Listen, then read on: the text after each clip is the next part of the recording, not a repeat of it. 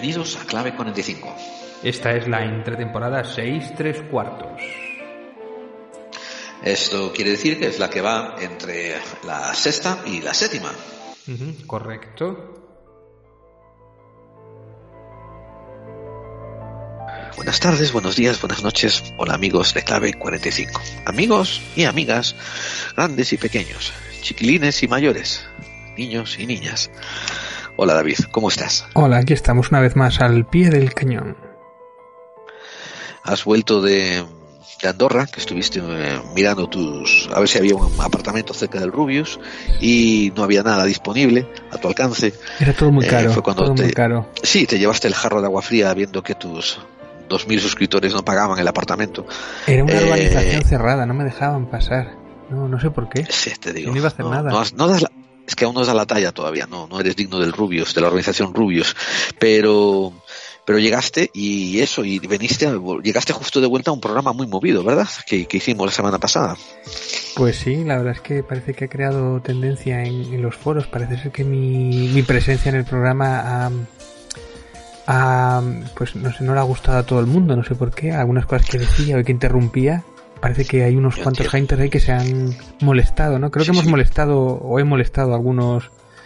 No sé, había alguno que se quejaba de que me quejaba mucho de que la extrema derecha, la extrema derecha, ya que me callo con la extrema derecha. Bueno, pues igual he ofendido a algún facha, pues mala suerte, oye. No, sí, no podrás dormir más, o sea, Dios mío, ya se te va el sueño. Esto, que tengo que decir es que cuando, cuando tú, no digas que tú has ofendido, porque cuando tú ofendes, ofendemos todos, o somos, somos un programa, somos los dos y tal, tu opinión y la, o sea, cuando venga el juez, ¿no? A llevarnos a la cárcel, pues vale, tu opinión es la tuya, la mía, la mía. Pero mientras tanto el programa, pues lo hacemos en conjunto. y, y la vida está muy complicada, me refiero, te estaba comentando fuera del micrófono que, y pero lo voy a repetir ahora para la audiencia, de que me sorprendió mucho que Santiago Camacho hiciera un tweet y dijera, joder, cuánta gente pro Putin o, o que le sentó mal que Santi hiciera programa no, sobre la biografía de Putin y tal. Después, al, al cierre de este de reposición, pues hablamos un poco de cómo nos fue el programa, nuestras opiniones, nuestros consensos y tal. Y, y ponemos a la audiencia un poco más al día de lo que ha ocurrido, ¿vale? De acuerdo. Pues hoy voy a hacer una reposición que tiene que ver un poco con la fe. La fe que mueve montañas y baja pantalones y sube bragas. Hace lo que quiere. La fe es tremendo. La fe total para la fe. No hace falta tener ninguna demostración de nada. Así que la fe, la fe. Pues, ¿qué pasa cuando juntas a la fe con dinero y con control social? Pues es de lo que vamos a elucubrar un poquito. Y al acabar este monográfico, esta reposición, pues nos juntamos tú y yo para hacer el cierre. ¿Te parece? Perfecto, adelante.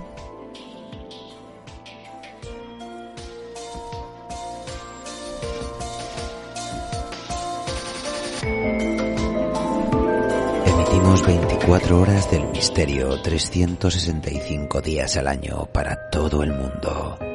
Esto es Edenex, la radio del misterio. Síguenos desde www.edenex.es.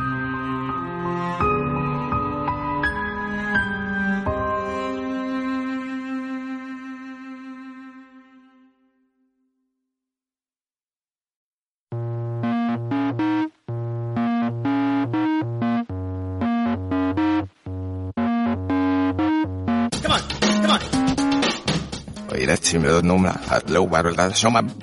E no, la ogesnodos de noi som revenju canjoce.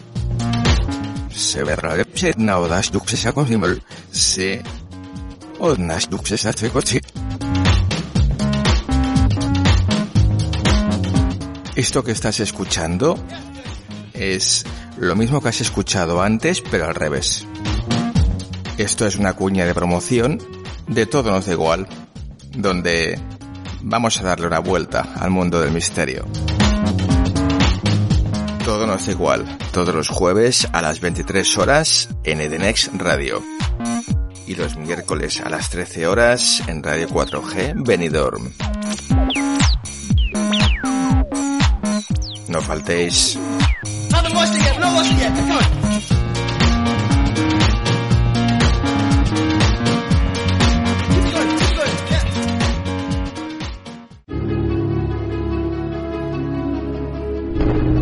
Cansado de que en tus reuniones de magufos salgan siempre referenciados los libros de caballo de Troya y no te apetezca leerte esos ocho truños insufribles?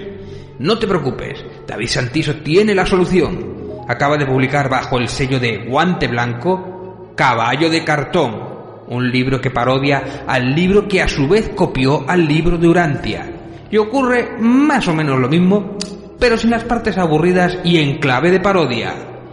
Y sobre todo con un orondo matemático friki conspiranoico de protagonista, que es capaz de ver los unos y ceros de esta Matrix en el tercer Red Bull de litro.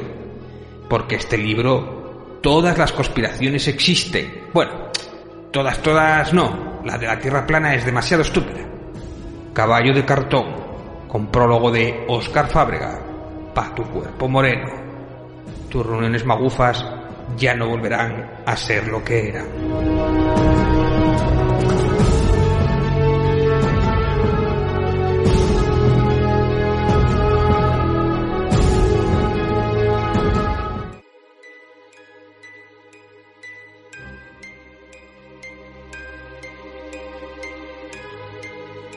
Hasta el día de hoy es un acuerdo tácito un acuerdo llegado entre todos los segmentos del conocimiento ortodoxo que antes de que el hombre formase civilizaciones, formó ciudades.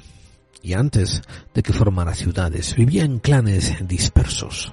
Y surgen las ideas de los cazadores y recolectores. Yo ya no estoy muy cómodo con esa idea ortodoxa, pero por el afán de mantenernos en línea, sigámosla por un segundo. Esa idea que es avalada por muchísimos antropólogos e historiadores supone que la población mundial de humanos, de homínidos, de sapiens o quizás de neandertales era tan mínima y estaba tan dispersa que se formaban grupos tribales, también llamados clanes. Y también suponen no saben a ciencia cierta, pero suponen, y ellos intentan sentar cátedra diciendo que es así, que la religión jugaba una parte grande en la vida de estos seres. Bien. Lo que a mí sí me hace gracia es que exhibiendo un alarde de etnocentrismo y de presentismo, asumen que el chamán tendría un poder también grande dentro de esos clanes, dentro de esas tribus, y que a su vez la gente lo respetaría mucho y seguiría sus dictámenes como hombre poderoso central figura de ese clan. Yo, siguiendo el juego este de los cazadores recolectores y que después se juntaron en ciudades, pues llegué a una extrapolación. La extrapolación que a la que a mí me parece llegar por sentido común, analizando un eh, comportamiento que parece ser mm, común a través de los milenios en los seres humanos, que es el ansia por poder.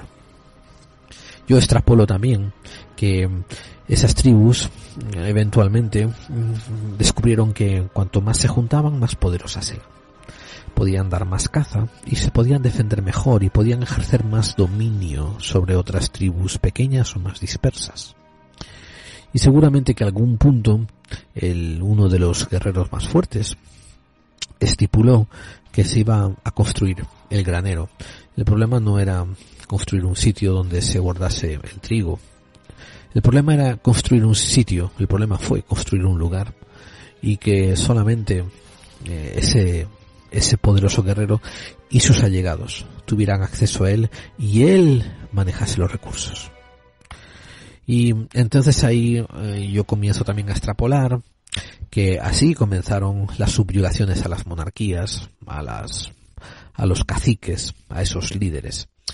Y mm, supongo que también en un momento dado una persona que fue de gran de gran concernimiento, de gran preocupación para ese líder, sería ese chamán, ese chamán, ese hombre religioso. Y alguna vez llegaría también el punto en que este cacique, este reyezuelo, se daría cuenta que era más en su beneficio poner de su parte al chamán que combatir contra todo el clan para imponer su voluntad. Y ahora ese cacique no solamente era cacique por su fuerza, sino que con el beneplácito del chamán y dándole beneficios, una mano tapa la otra. Un favor a, paga otro favor. Pues lo que dijera el chamán iba a misa y se producía algo parecido a una religión institucionalizada, defendida por el guerrero, por el cacique, por el reyezuelo, por el nuevo sociópata que estaba subiendo al poder. Y también con una sensación increíble de presentismo y de antropocentrismo eh, y de etnocentrismo, los estudiosos contemporáneos también asumen que el hombre primitivo, el hombre del antaño, el hombre de hace 5.000 años y de hace 10.000 años, que vivían en esta sociedad todavía dispersa, que empezaba a, a volverse homogénea y constituirse en ciudades, pero que ese hombre carecía de conocimientos. Asumen, y a mí me lo enseñaron así en la escuela también, ¿eh? Que veían caer un rayo y ellos pensaban que eran los dioses del trueno y de la tormenta, que estaban lanzando rayos para castigar. Esto me lo dijeron a mí en las escuelas. Y no un tipo que estaba, que estaba, que le faltaban un par de, de neuronas, no, no un profesor desquiciado. Se oía de una forma u otra, no esta cantinela repetida repito, es todo bajo la sábana de que el hombre primitivo era como un descerebrado semibruto que tenía un paso por encima del gorila actual. Y sin embargo ahí tenemos el megalitismo. Y sin embargo ahí tenemos los petroglifos. Y sin embargo ahí tenemos a Göbekli Tepe. Esta ciudad aún no del todo sacada de la tierra, no todavía excavada, pero que está ahí para escupirle en el ojo a todos estos academicistas que insisten en reírse de los grandes como Marcelino Sautubola, que insisten en dejar en segundo plano a Atapuerca, que insisten en no darle relevancia a los estudios que está haciendo Schkock sobre la erosión pluvial de la esfinge de Gizeh. Todos estos indicios que nos indican que hay mucho más que investigar. Y es también con este presentismo que la gente que casualmente mira hacia Egipto acaba traspasando mm, los valores actuales sobre esos valores antiguos que, en teoría, casi no son desconocidos. Digo, en teoría, porque la gente que decida acercarse hacia el poco conocimiento egipcio que hay, que está disponible, y lo haga con una mente abierta, pues queda asombrado. Quiero decir, eh, cuando nosotros hablamos, discutimos, cuando nosotros investigamos un poco sobre la religión, cómo funcionaban las religiones en el antiguo Egipto. Lo hacemos con este presentismo de unos sacerdotes que hacen unos ritos y todos los creyentes que siguen todo a pie de juntillas. Muchas veces, incluso cuando hablamos hoy en día de cómo era la mitología en la antigua Grecia y la antigua Roma, pensamos que esa mitología era creada por unos sacerdotes para que así los fieles rindieran culto y ojo, eh, es cierto que había algo, un componente muy pequeño de sacerdocio y de rendir culto y pagar tributos, pero comparado con las religiones institucionalizadas hoy en día, el problema está en que aquello era muy poco. Se le escapa a la gente el razonar, el darse cuenta, el pensar que los dioses de la antigua Grecia y del antiguo y de la antigua Roma no eran dioses de culto, las, las cosmogonías, la, los relatos sobre la existencia de los dioses y la aparición de los dioses griegos no es dada por sacerdotes. De hecho es creada por filósofos y que de aquella la, el arte, la ciencia, la disciplina, digámosle la disciplina de la filosofía, lo abrazaba todo, abrazaba matemáticas, abrazaba física, abrazaba también teología, abrazaba ética, abrazaba civismo, porque con muy buen tino, que parece que lo hemos perdido hoy en día, de aquella, los antiguos egipcios hablaban de filosofía, amor por el conocimiento. Conocimiento de todo tipo, de toda clase. Pero una vez más, los dioses del panteón griego no era para rezarle. O sea, cada ser humano tenía derecho a afiliarse, a entregarse, a dedicarse al dios que quisiera, tener su preferencia del dios, eh, del dios olímpico que le diera la gana. Pero ellos tenían el conocimiento de que esos dioses era para apartarse de ellos. Esos dioses em, eran fuerzas egocéntricas que se miraban a su propio ombligo y que miraban a los seres humanos literalmente como si fuesen hormiguitas que se podían pisotear o que se podían formar en una granjita para observarlas y divertirse o que se les podía echar alcohol y quemarlas.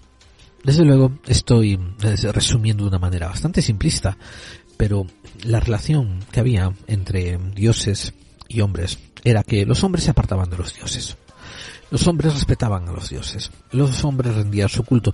Los dioses hacían, sinceramente, lo que les haría la, de la real gana con los hombres y con, y con el mundo. Y los hombres consideraban a esos panteones de dioses dioses caprichosos. Y los llamaban que a veces tenían pasiones y mezquindad y ruindad en su corazón. Y esos mismos dioses a los que llamaban ruines, otras veces no, otras veces eran gloriosos y se portaban bien. Pero amigos, no había que irles a un ritual cada domingo ni cada sábado no había que cada viernes darles una limosna, un diezmo, un trozo de tu propiedad, un trozo de tu de tus ganancias a esos sacerdotes para mantenerlos. Y ojo, esto mismo, esto mismo con los romanos. De hecho, si pensáis y leéis entre líneas y le preguntáis a historiadores que, que usen la cabeza, ¿no? Historiadores con dos dedos de frente, no esos que simplemente regurgitan los libros que, que les dan en las eh, universidades, sino esos que procesan e intentan sacar conclusiones, ¿no?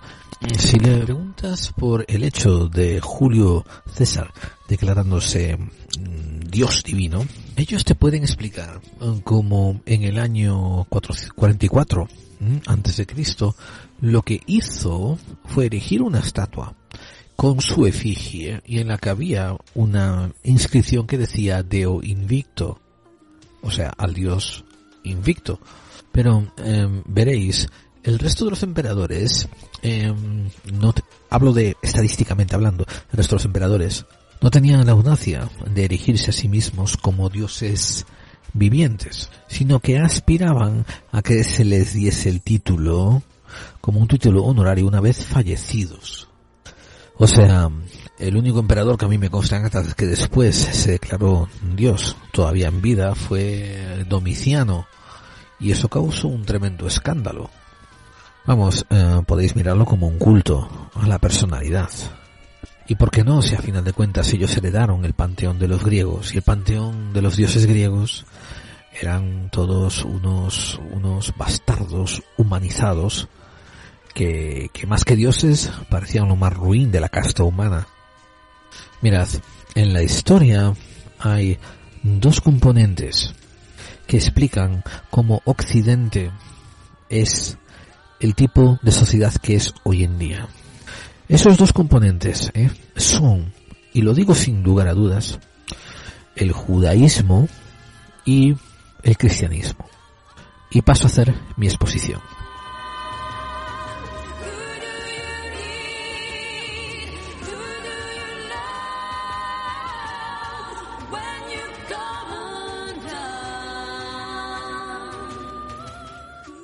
La figura judaica de Yahvé como su dios central es una figura que da mucho que de que hablar. Y hablamos mucho en la reposición que hicimos en más o menos el 2 de abril del, perdón, el 4 de febrero del 2020, cuando hicimos la reposición de Yahvé, el perfil de un dios psicópata, basándonos en un programa de la primera temporada. Así que no vamos a repetir ninguna de las pautas que ya dimos ahí. Por lo menos voy a intentar no repetirlas. Para eso se hacen los programas, para que se escuchen y ahí están las claves. Pero las nuevas pautas que os doy en referencia a la fe y cómo la fe es manipulada y la fe es dirigida para manipulación social es la siguiente. Eh, la figura de Yahvé es reportada por, es, mm, vamos, es transmitida, la figura de ese Dios es transmitida por unos muy pocos elegidos que eventualmente serán elegidos sacerdotes de llave. Y ellos son los que escribirán los libros, y van a ser considerados la Torah, esos libros van a ser considerados eh, historia inspirada por inspiración divina.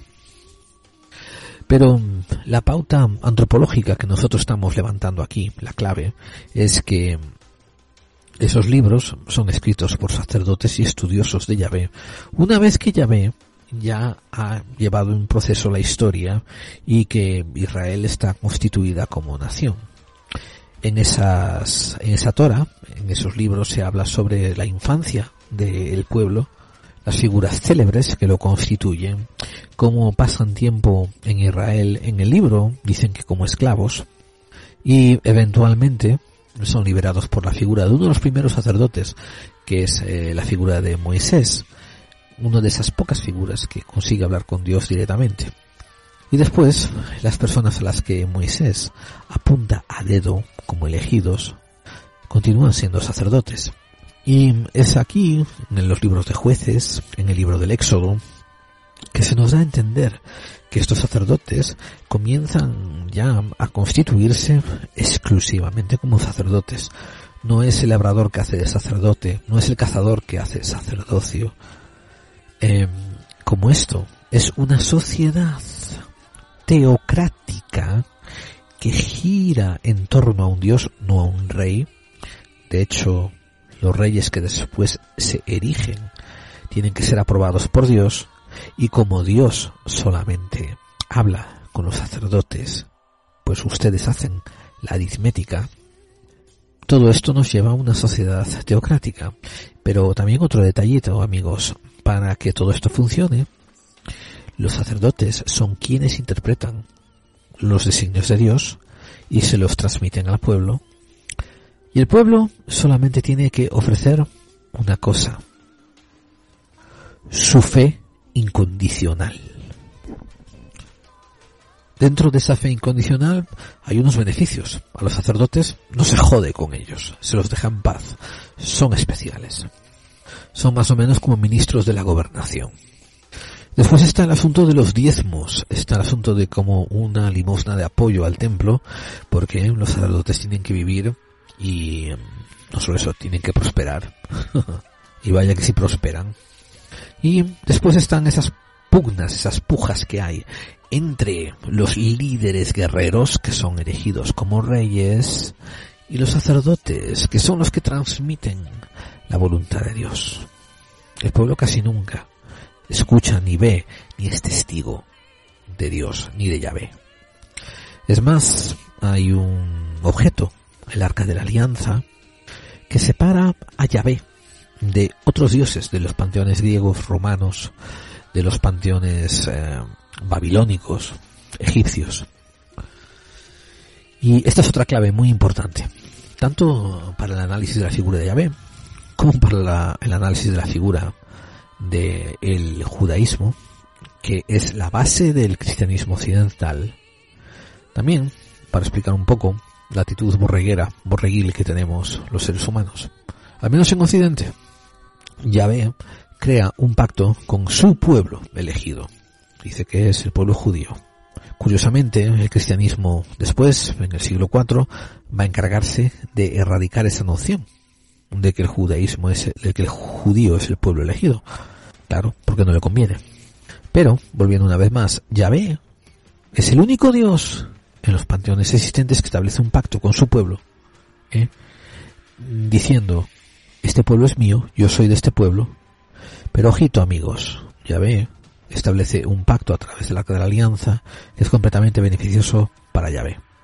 Yahvé es todavía el Dios y en ese tono se comporta como si fuese un griego o un romano o un babilónico o un egipcio que es yo me miro para mis huevos, yo hago lo que me salga de los cojones lo que me dé la gana, yo hago lo que me dé la llave gana, ¿eh?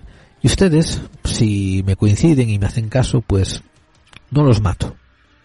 Mm, básicamente, estoy exagerando un poco el, el pacto, pero básicamente es eso. A Yahvé no hay manera de rendirle cuentas, a Yahvé no hay manera de decirle, oye, has faltado a nuestro pacto, oye, no nos has defendido, oye, no nos has hecho lo que has prometido.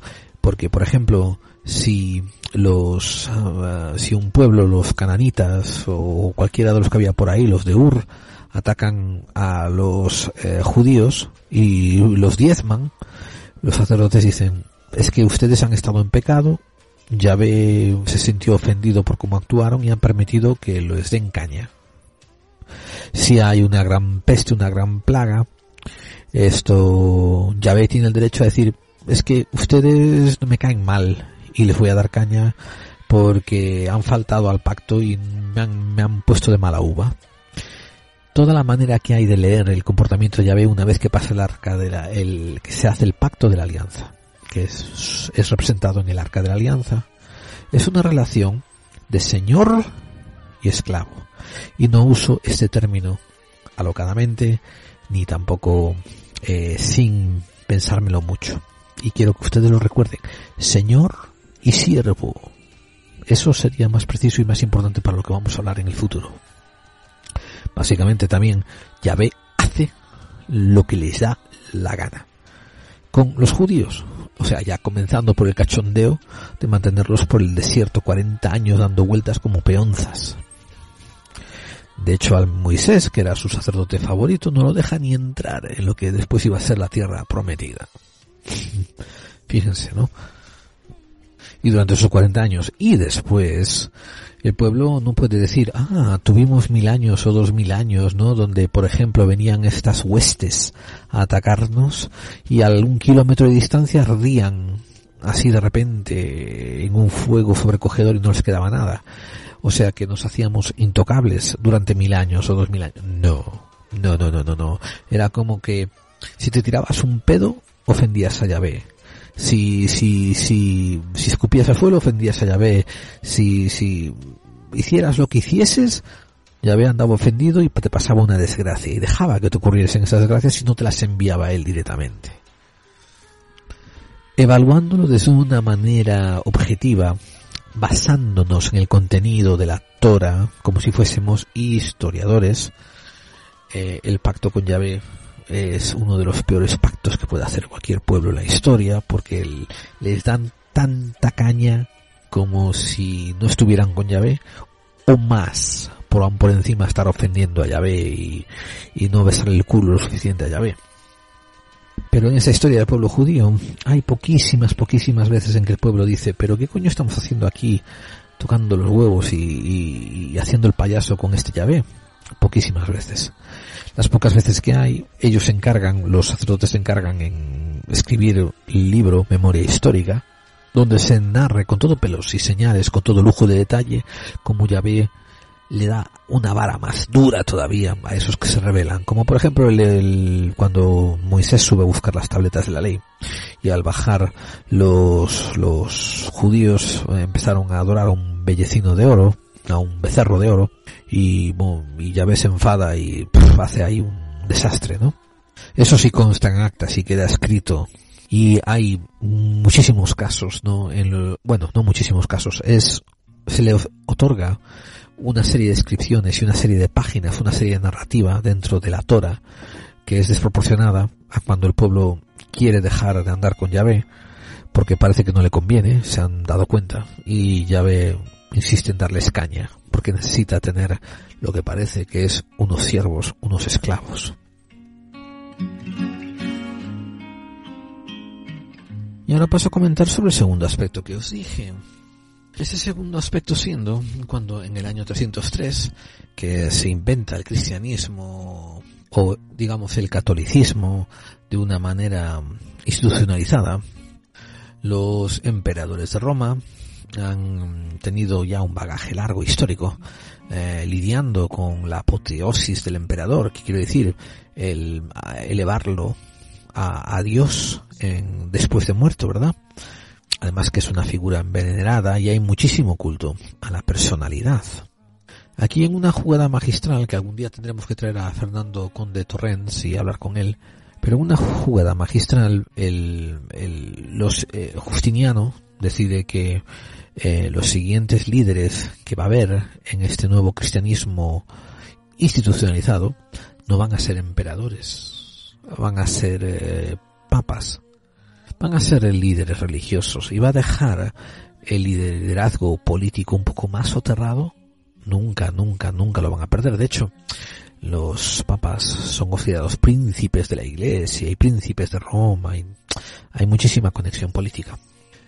Pero ese año, 303, eh, hasta la muerte de Justiniano, cuando ya eh, queda oficialmente instituido el catolicismo, como, vamos, el cristianismo y el catolicismo en particular, como una institución, una institución nacional, pues ahí lo que se está haciendo es preparando la camita, preparando el terreno al feudalismo y formalizarlo de una manera eh, homologada, ortodoxa, con guías, con pólizas, todo por escrito.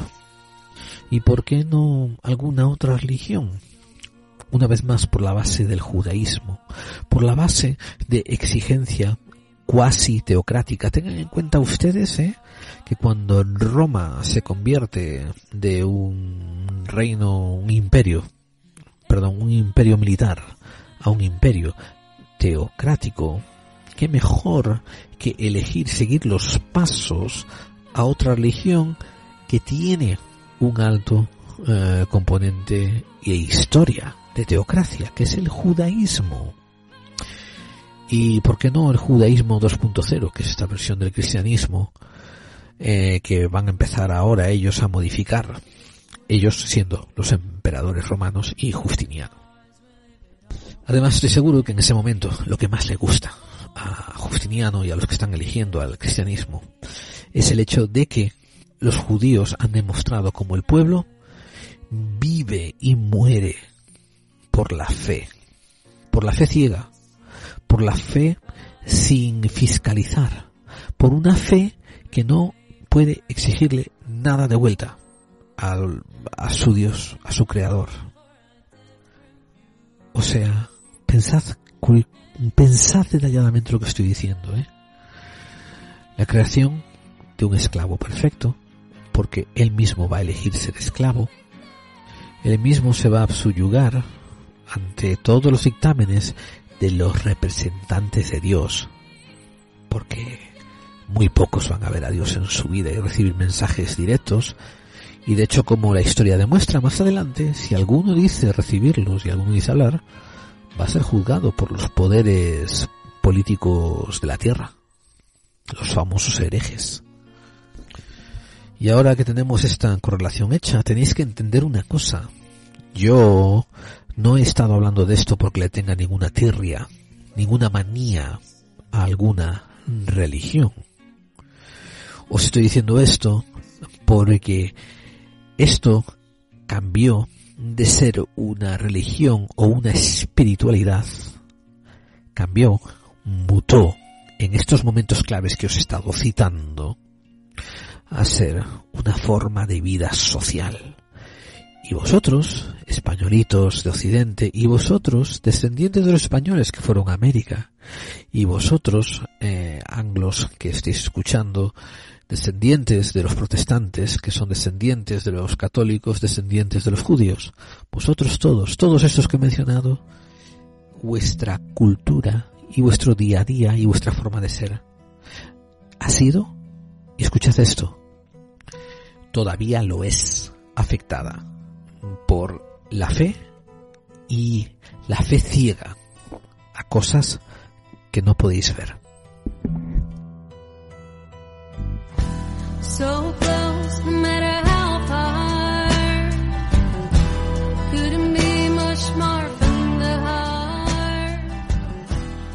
Nos hundimos así, de lleno, en la parte en que narramos los, la historia que ocurre entre los años 303 y el final del siglo XX, en clave de cómo se usa el artificio de la fe para mantener a la población aborregada y uso el término aborregado en el sentido de control de masas, de dirigir la política y dirigir la historia.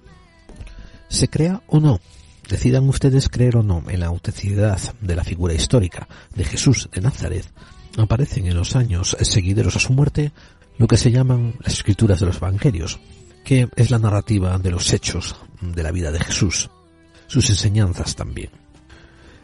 Estas narrativas se ponen por escrito y hay diferentes tipos de evangelios, los que después serían considerados como apócrifos.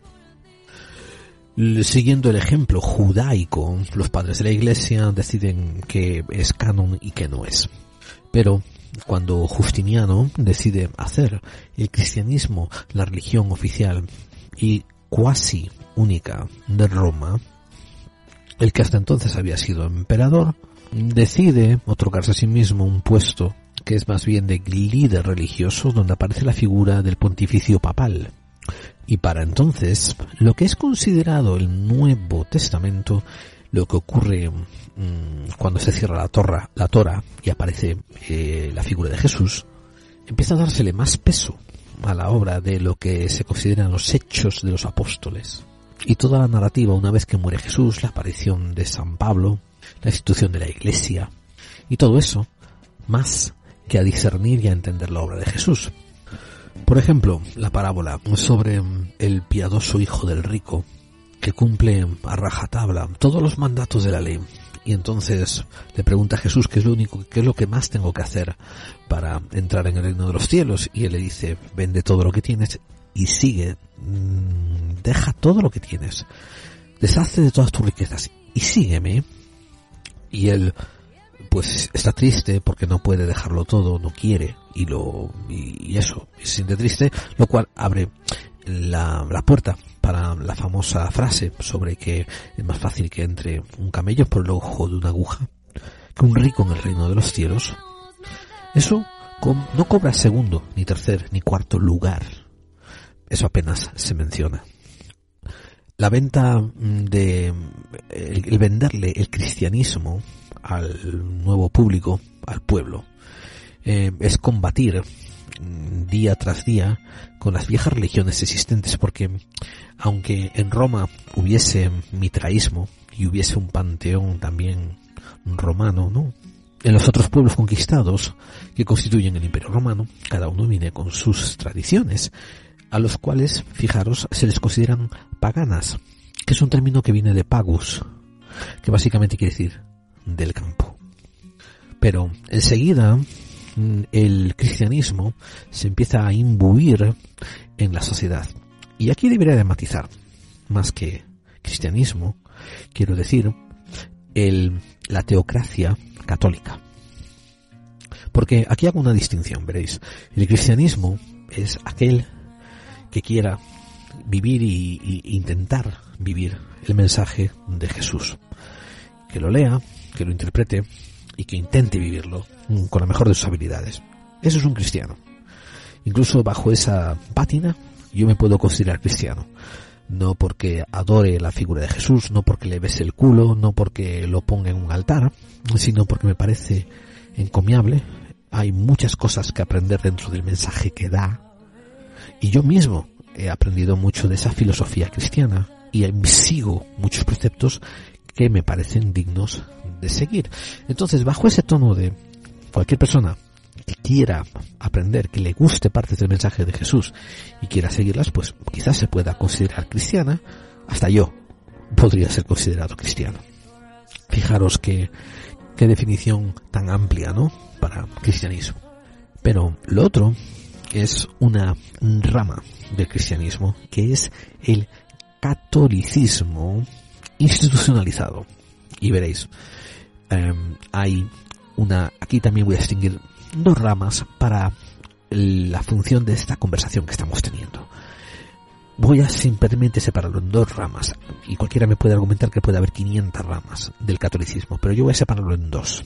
Una, que es aquellos que entienden y leen los principios del cristianismo del momento que es fundado y siguen esos preceptos e intentan adherirse a ellos eh, siguiendo siempre un sentido de la justicia y no, no aceptando el dogma.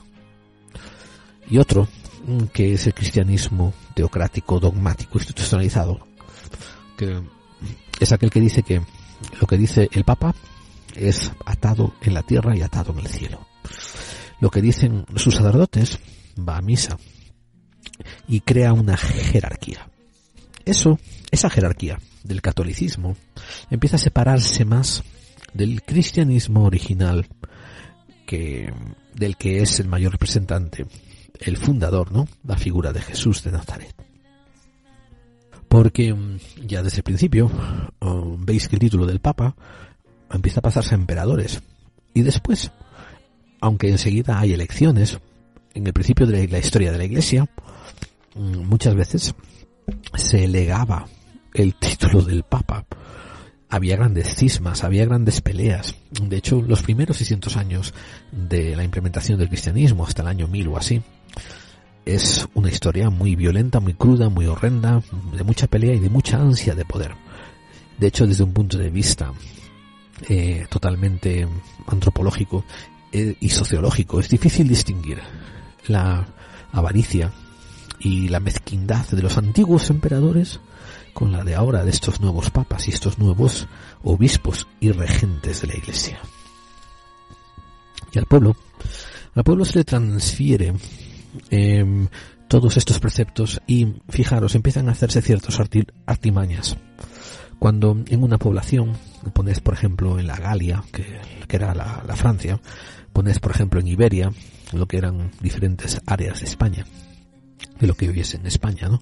Se encontraban con, con unas religiones que a lo mejor podían ser panteístas, que, que adoraban a la tierra, que adoraban a los seres eh, féricos, que adoraban cosas más materiales, pues se permitían que esos símbolos se fueran traspuestos al panteón cristiano, apareciendo esta nueva mitología de santos, de santos, de apóstoles, de vírgenes. Lo que antiguamente eran luminarias de campo ahora empiezan a ser apariciones de la Virgen. Aparecen por todas partes. Lo que era el culto a la diosa de la fertilidad o a diosas de la naturaleza, ahora resulta que ellos estaban equivocados, no sabían reconocerlo porque todo este tiempo había sido la Virgen María que en espíritu se les había estado apareciendo. Y media dosis de venderte humo, acompañada de otra media dosis de ponerte la espada al cuello, de pisarte en la garganta con la bota, de hacer que tus caballos irrumpan, tus caballos con tus militares irrumpan en mitad de la plaza y apunten tus lanzas a tu vientre, ¿eh? mitad y mitad, crea un todo. La otra parte bella es la consistencia. Quiero decir, bella, estoy diciendo en el sentido sarcástico. La otra parte eficiente es la consistencia y estos estados teocráticos mmm, hacen un tándem maravilloso de aquello que os comenté al principio del monográfico. La codependencia entre el cacique y el chamán. Ahora es la codependencia entre el obispo de turno asignado a las tierras y el noble, el duque, el marqués, el quien sea, ¿no? encargado de, de llevar aquellas tierras. Los que viven ahí, la gente del pueblo que vive ahí, han ido pasando a lo que es llamado ahora el feudalismo, que es un sistema mm, similar a la antigua esclavitud romana, pero que no se le llama esclavitud. Se le llama adhesión, se le llama fidelidad a tu Señor. Y no se te pregunta si te gusta, no es votativo, no es una opción. Se te implementa la fuerza y es lo que hay. Fijaros, ¿eh? eh algún historiador, algún historiador un poco heterodoxo le podéis preguntar si conoce de poblaciones sublevadas que no quisieron aceptar lo que hoy conocemos como el feudalismo y ellos contarán historias de ciertas poblaciones que se sublevaban y que luchaban contra la imposición de ese noble. Pero claro, eran pocas y sobre todo recordad un, por un asunto, la historia está escrita ¿por quién? Por los vencedores.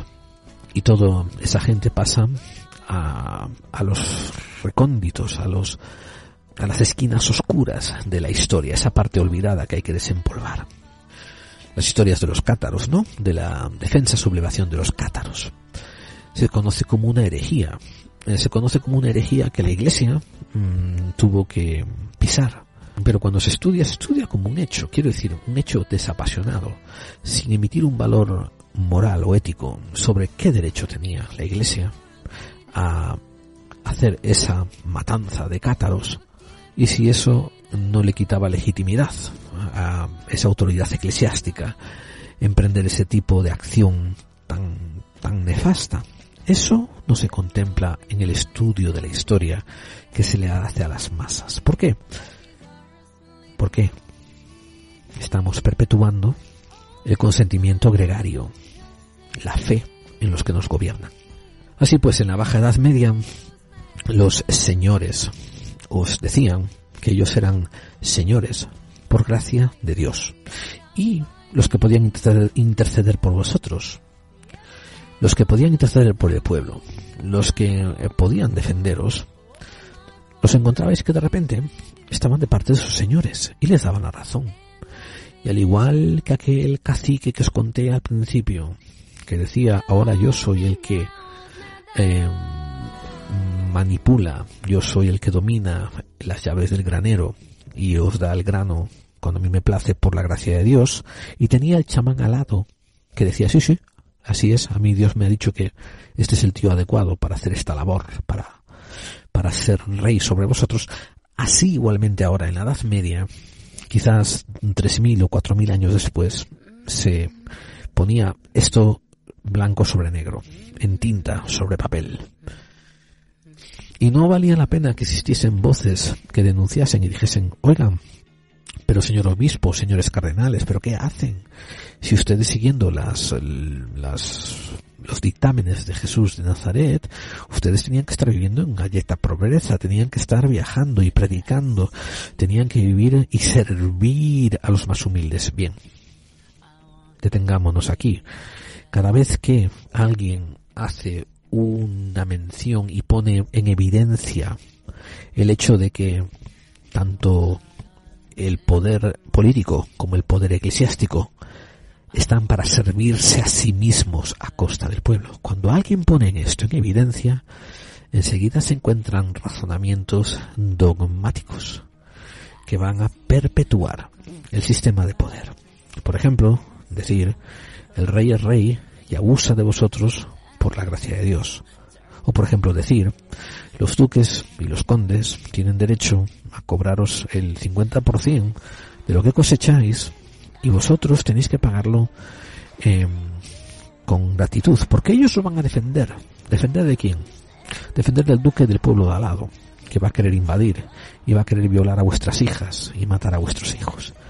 Y esa misma historia se la está diciendo en el pueblo de al lado ese duque a sus siervos tenéis que pagarme ese 50% de vuestras cosechas porque el conde del pueblo de al lado va a invadir y va a querer matar a todos los que están aquí y yo estoy protegiendo.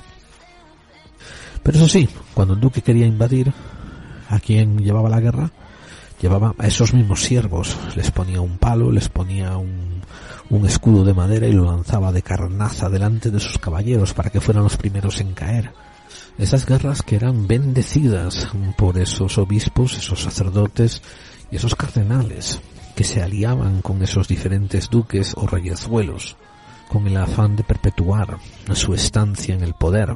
Recordad que más o menos hasta algún día os doy el dato exacto, pero más o menos hasta el siglo XI, no recuerdo mal, ¿eh? hasta el siglo XI antes de Cristo, los sacerdotes podían casarse, los sacerdotes católicos podían casarse era cuando se daban cuenta de que los sacerdotes, además de cobrar diezmos y recaudar en nombre de Dios, pues acababan pasándole eh, en herencia las propiedades a los hijos, obviamente, fue cuando se instaura el celibato, pero no antes. Antes, tanto los obispos como los papas, como los sacerdotes, podían estar casados o podían tener, estar casados y tener, bueno, no podían, pero lo hacían, estaban casados y tenían concubinas. Todos los analistas de la historia de el Vaticano afirman que el movimiento de instaurar, imponer el celibato para los sacerdotes era para poder redirigir todos los recursos que esos sacerdotes amasaban para la iglesia y que se le estaban yendo hacia los hijos, hacia los herederos, pues que así se quedasen en la iglesia, se quedasen en el patrimonio del Vaticano. Mientras el dogma seguía ahí, el pueblo, el pueblo mm, seguía siendo ignorante, quiero decir, poca gente que trabajaba la tierra, poca gente que era labriegos, que eran pagos, que eran gente de, de, vamos, gente de día a día de labranza, poca gente sabía leer o escribir o hacer sumas o restas. Se había encargado de que la supervivencia, el día a día, fuese muy, muy difícil. Si querías, si querías dedicarte un poco a ejercicios, a ejercicios intelectuales, tenías que acabar yéndote a monasterios, que era donde el clero, pues, había conservado y había monopolizado gran parte de los conocimientos. Las misas, lo que era el dogma, ¿eh? las misas, se daban en latín. Se daban en latín y con el cura, de espaldas al pueblo y enfocándose hacia el altar. Y todo lo que se le decía a los siervos, a los, sí, o sea, a los siervos de los señores feudales. Dentro de la teología continuaba en términos de servitud, veréis. La idea de arrodillarse y rogarle a Dios con ambas manos juntas por las palmas, esa famosa estampilla que hay de alguien rezando. Eso era directamente exigido por los señores feudales como señal de sumisión. Sus siervos tenían que saber hincar la rodilla. Los nobles por lo general ¿eh? Los nobles la hincaban delante de un noble al que le rendían pleitesía hincando solamente una rodilla y poniendo la espada por delante y apoyando una mano en ella. Era una manera de decir, mm, vale, me someto a ti, pero ojo, eh, como te me pongas chulo, me levanto, porque solo tengo una rodilla hincada, y agarro este espadón que tengo en la mano y te rebano el pescuezo. Era un balance de poderes, ¿no? Mientras que el pueblo llano no. El pueblo llano tenía que hincar las dos, como hacían para rezar. Y en las plegarias, en estos libros de plegarias, en estos manuales de plegarias que a veces se les pasaban en hojas al pueblo, ¿no? Aquel que supiera leer, que se las leyera a los 50 o 100 que no sabían leer. Rezarle a Dios era pedirle al Señor. Rezarle a Dios, ¿no? Ese que Jesús llamaba de Padre, era ahora rezar al Señor. Oh Señor Dios Todopoderoso. O sea, se empezaba a equiparar en la psique del pueblo llano el servilismo que había a Dios con el del señor feudal. Y por tanto, de alguna manera subconsciente, el señor feudal sí era un representante de Dios en la tierra. Y no te atrevieras a rebelarte contra él.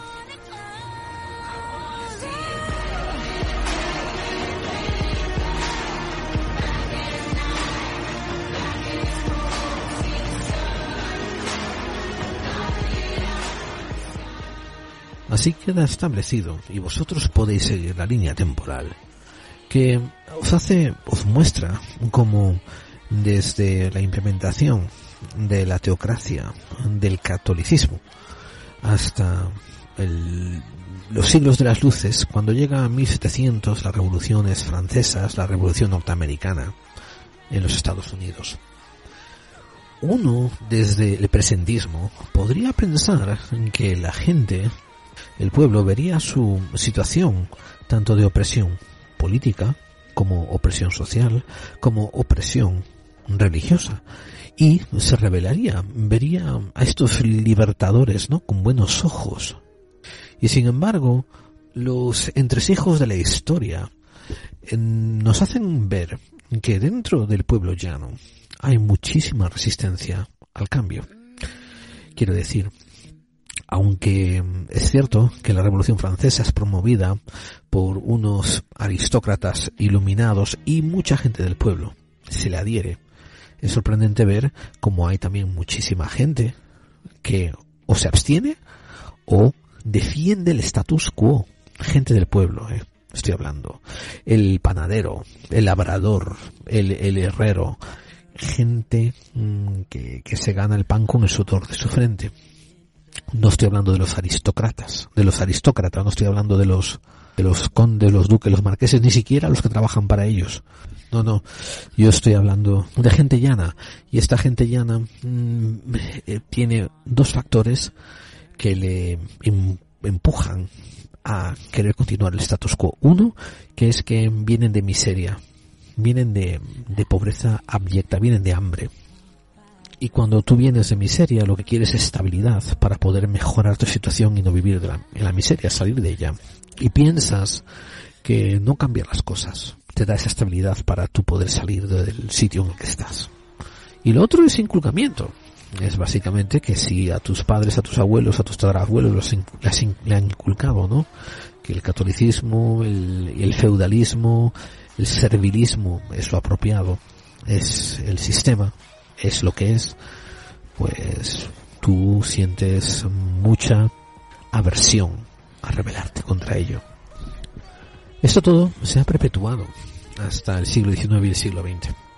Veréis, el siglo XIX, al finales del siglo XIX, hay la introducción a, diferentes alternativos tipos de gobierno. Quiero decir, ¿no? En la Rusia, por ejemplo, la Rusia feudal que alarga su zarismo hasta los albores del siglo XX, sufre esas revoluciones tan famosas que sabemos, pero en la Italia de 1800, lo que hoy conocemos como la Italia, de que eran dispersos reinos, pues hay un movimiento unificador y hay hablas, hay conversaciones que se dirigen hacia el anarquismo, hacia un anarquismo humanista, otros que se dirigen hacia un republicanismo. Francia ya ha tenido diferentes altercados y experimentos con repúblicas. También España, todos muy cortamente vividos, pero los ha tenido también. Inglaterra ha tenido un episodio hace casi mil años con el, Tratado de la Carta Magna, donde los nobles, apoyados por el pueblo, se le revelan al rey y establecen un acuerdo tácito que va a durar hasta el día de hoy, que es que te dejamos seguir siendo rey, pero tú tienes que acatar lo que te decimos nosotros, los señores, que a la vez hemos, hemos puesto detrás de nuestras fuerzas a todo el pueblo llano. Pero aquel, aquella famoso secuestro de la fe que hizo la Iglesia Católica cuando instauró su teocracia por toda Europa e incluso después por Américas, los poderes fácticos no están dispuestos a renunciar a ello. Veréis, en el siglo XX, todos los soldados que se dirigían en combate hacia la Primera Guerra Mundial iban con el presentimiento o con la convicción, sí, con la convicción es lo adecuado de decir, con la fe de que esta iba a ser la guerra que iba a acabar todas las guerras y que, por tanto, iba a durar muy poco. Básicamente se iban a medir en el campo de batalla. Todas las grandes naciones, con todos estos hombres valientes, iban a mirarse a la cara y decir, uy, tú tienes más que yo. Y entonces iba a imponerse la razón. El que tenía menos hombres iba a bajar las armas e iba a imperar paz después. Nada que ver. No habían contado con el, no habían contado con el desarrollo de la industria armamentística militar. No habían contado con órdenes que recibían ciertos coroneles, ciertos generales, de lanzar brigadas y batallones de, de soldados, a veces en caballos, renovando contratos sobre caballerizas, a veces en carros blindados, en nuevas armas experimentales, con la nueva ametralladora, renovando contratos sobre los carros de ataque, sobre nuevas armas, metralletas, sobre los nuevos aviones, y poniendo así en marcha la industria, y a su vez enriqueciendo a unos pocos que por lo general, curiosamente, eh, esos pocos recibían los beneficios también de los que estaban en el gobierno, de los contratos. El pueblo, por fe, por creencia, seguía matándose.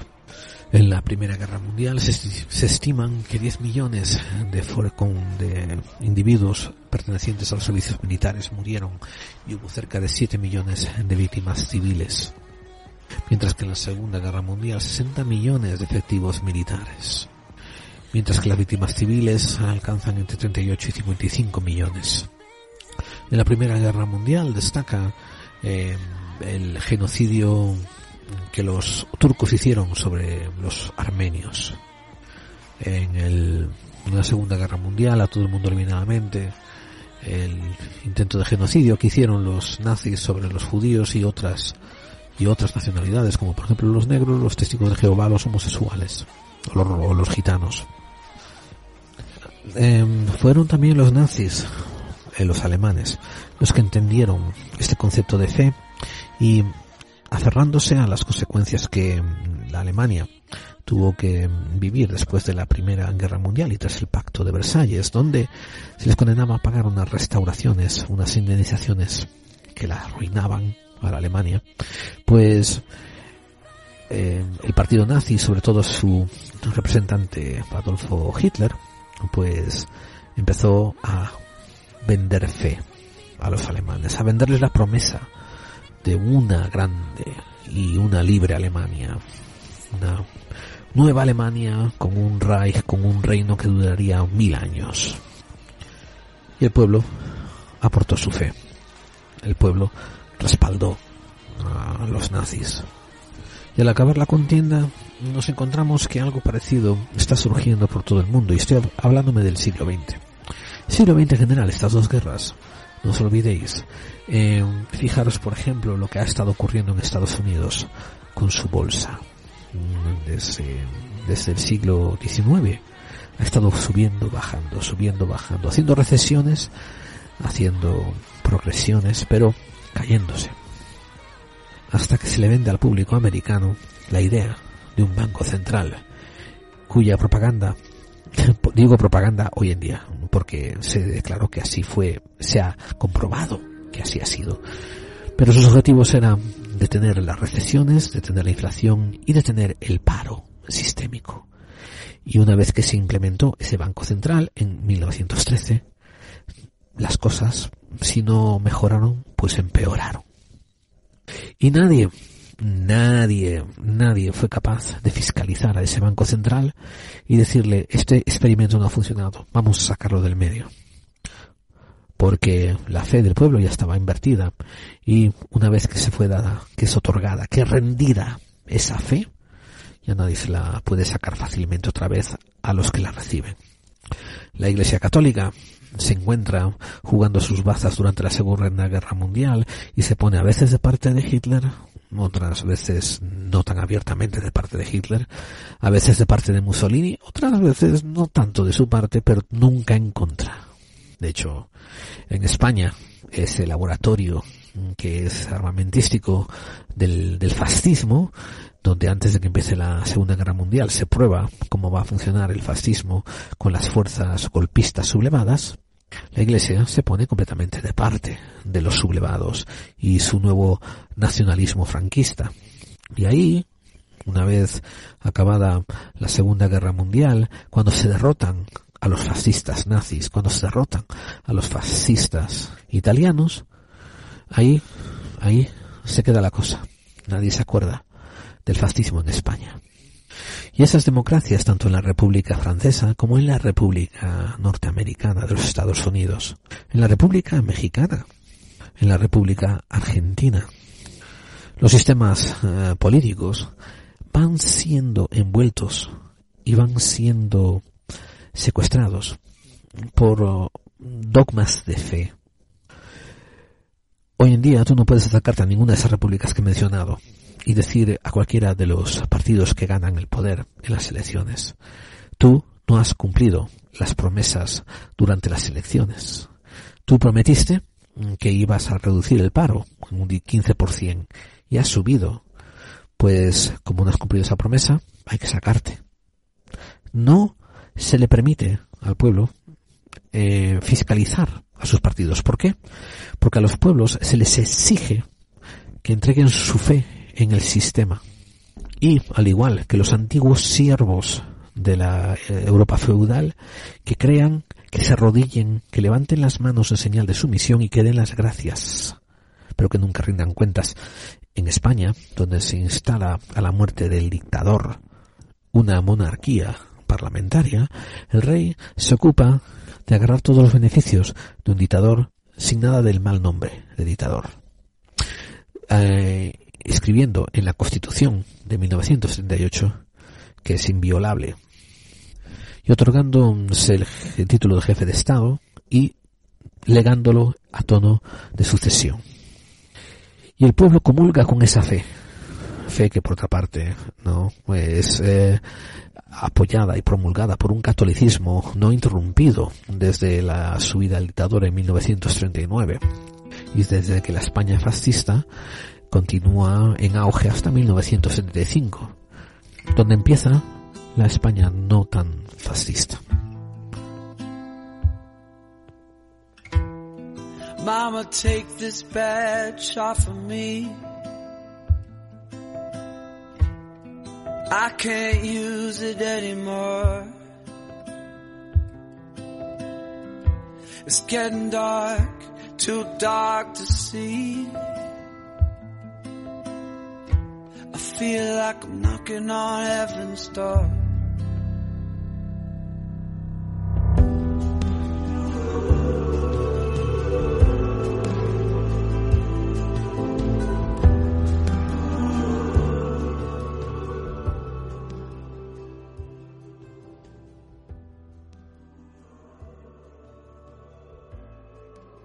que si la bolsa se tambalea, que si la banca está en quiebra, la vamos a librar con los dineros comunes. Y tened fe, todo irá bien. No pidáis nada, no exijáis nada, todo irá bien.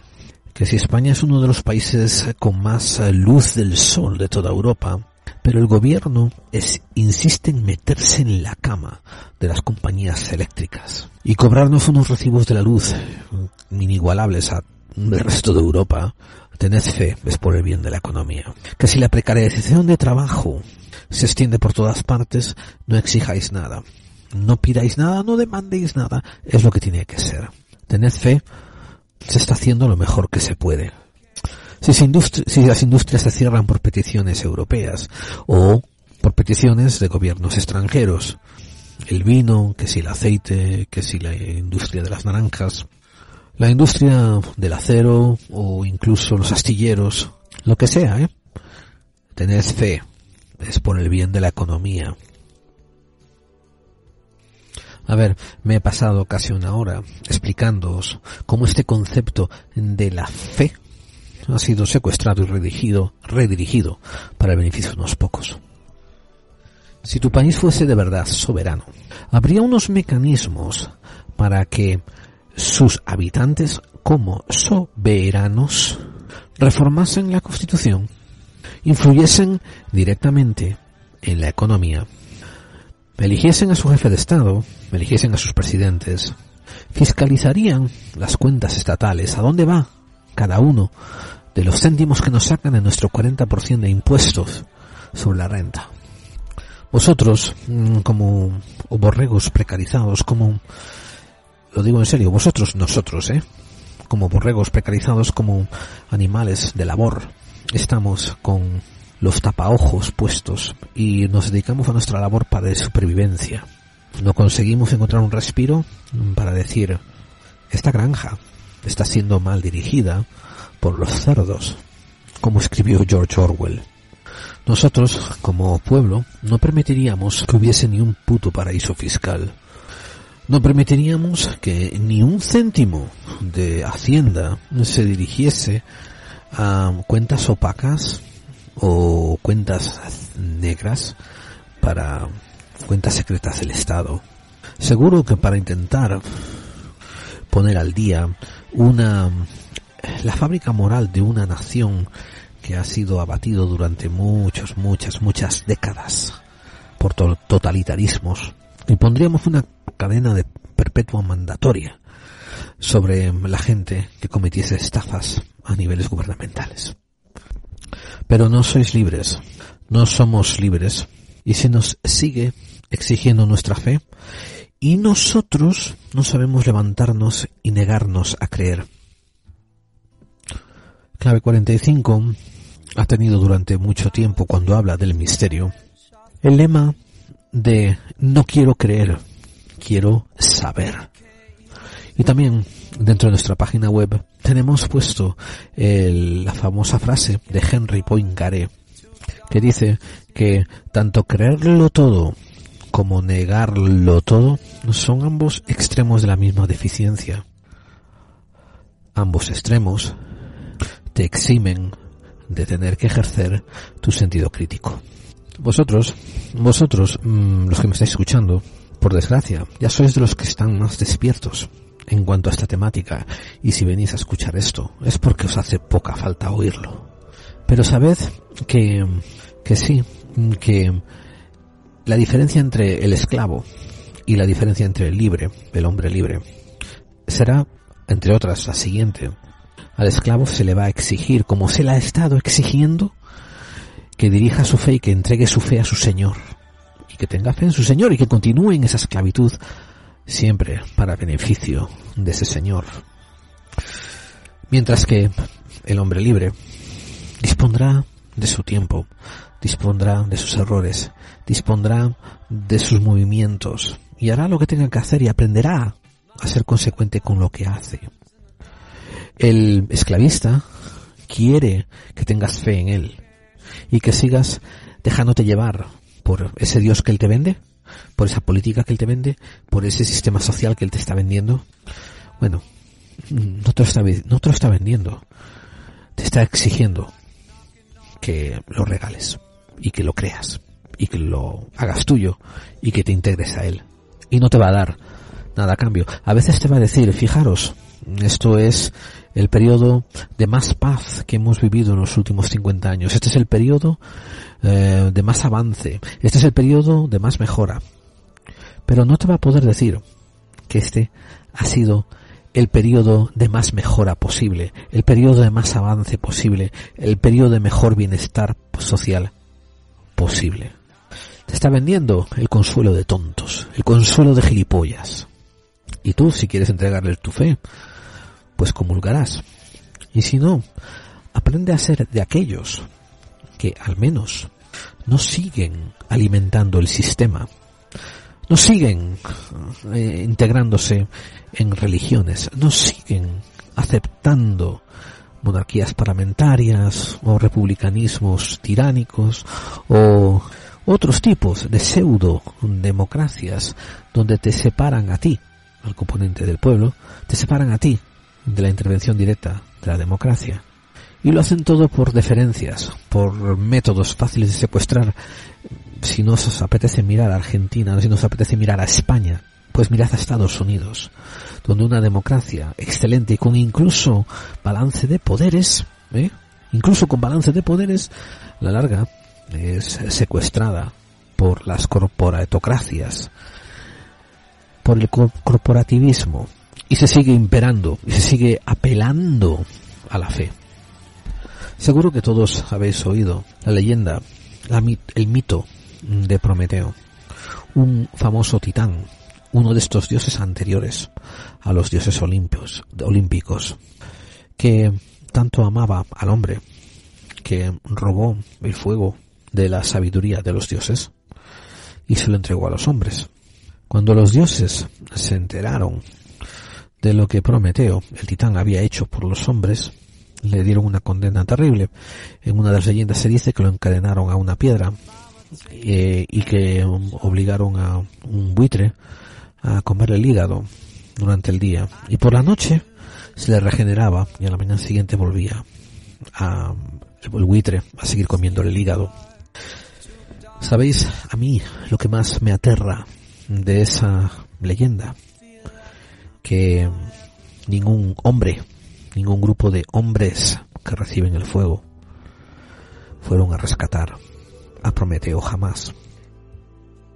Y la lectura detrás de ello es que quizás esos hombres a los que les Prometeo arriesgó tanto por ofrecerles el fuego de conocimiento, pues optaron por quedarse esclavizados de los dioses que impusieron esa pena a Prometeo. ¿Y tú? ¿Querrías sacarle esas cadenas al que te entregó el conocimiento? ¿O prefieres continuar por tus caminos de la fe?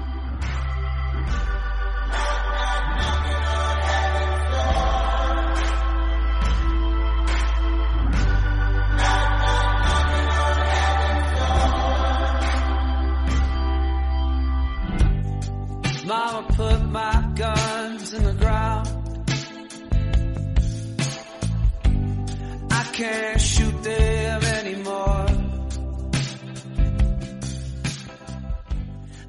No caigáis en la estupidez de decirme, pero Gerald, el hombre necesita de la fe, el hombre sin fe no puede vivir. Yo estoy denunciando a aquellos que subyugan todos los aspectos de la vida y entregan la fe a otros humanos que dicen saber mejores que ellos qué hacer con esa fe. Si vosotros seguís eh, los estudios de ciencia noética que el astronauta Edgar Mitchell fundó una vez que regresó del espacio, y donde se estudian un montón de aspectos de la fenomenología parapsicológica desde el punto de vista científico, se están haciendo avances asombrosos en cuanto a teoría cuántica y se están haciendo eh, avances asombrosos desde un punto de vista cuantitativo y científico, empírico, sobre el poder del ser humano, sobre el poder de rezar, de creer, de aspirar. Por tanto, es posible que, que los antiguos psicópatas en el poder, los antiguos peps, conozcan ese tremendo poder que tiene el ser humano como individuo y conozcan ese poder que tienen como comunidad cuando ellos otorgan su fe. El problema no está en que tú reces. El problema en que está quizás en que estás rezando a una creencia de una manera que te está minimizando y que te está esclavizando. El problema no está en tener fe, el problema está en regalar tu fe a las cosas equivocadas. Fe tenemos todos cuando nos acostamos y creemos que al día siguiente vamos a despertar y levantarnos. Pero es una fe basada en experiencia. Nadie te va a prometer que ese día va a llegar. Nadie te puede decir que de noche no te dé una trombosis y te quedes ahí tieso. Pero tienes fe en que va a haber un mañana basado en que ayer hubo un mañana y antes de ayer hubo otro. Y tienes que tener fe en tu conocimiento, si tienes que tener fe en tu capacidad como ser humano, y tienes que tener fe en tu capacidad para crear un mundo mejor, y tienes que tener fe en tu capacidad de erradicar a los psicópatas en el poder de la política. Tienes que tener fe en tu capacidad de erradicar a los psicópatas de la economía. Tienes que tener fe, a lo mejor debieras de tener fe, en tu prójimo ser humano. Y a lo mejor debieras de tener fe en tu capacidad propia de levantarte a ti mismo y ayudar al prójimo a que se levante. Imaginaros por un segundo, ¿eh? Una sociedad, la española, la argentina, la mexicana, la chilena, la ecuatoriana, la que sea, de individuos que se levantan a sí mismo para ayudar al prójimo a levantarse. Quizás, y digo solo quizás, esa sería una fe más alineada con el cristianismo que creer lo que dicen los papas de Roma o los imams del Islam o los rabinos de la Torah. Quizás tener fe en vosotros, erigiros como reyes, como soberanos de vuestro propio destino. Elegid lo que queráis de las religiones. Usar esas religiones para que os sirvan para formaros como mejores personas. Agarrar de unas y de otras lo que os haga falta para crecer como individuos. Como individuos libres, que toman lo que quieren.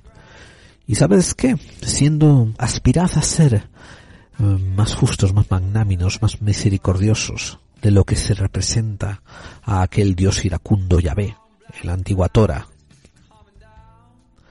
Sí, quizás convertíos en esos seres humanos que se juntan en mandada y van en busca de Prometeo para liberarlo y darle las gracias por haber sufrido tanto por traerles el conocimiento.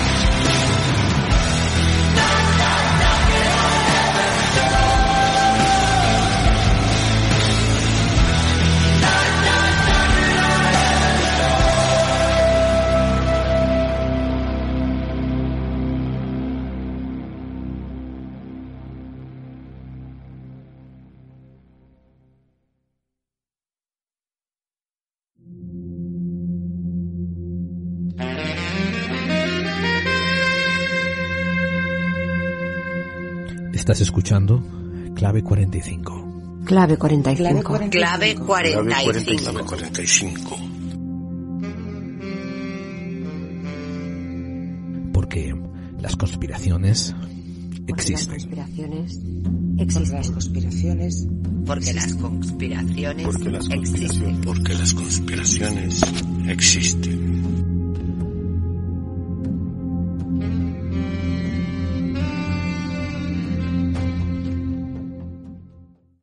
Año pasado tuve la suerte, tuve el muy distinguido honor de colaborar con algunos otros programas que se enfocan en el misterio. De hecho, si queréis escuchar un programa también de variedades, eh, me refiero muy variado eh, sobre el mundo del misterio, que toca muchos tópicos de manera muy rigurosa, pues eh, colaboro con frecuencia con hombres de negro y les, les hago un pequeñísimo segmento a lo mejor para ellos es larguísimo, pero vamos, es una cosa de 10 a 15 minutos, ¿no? Hablando de un tópico determinado.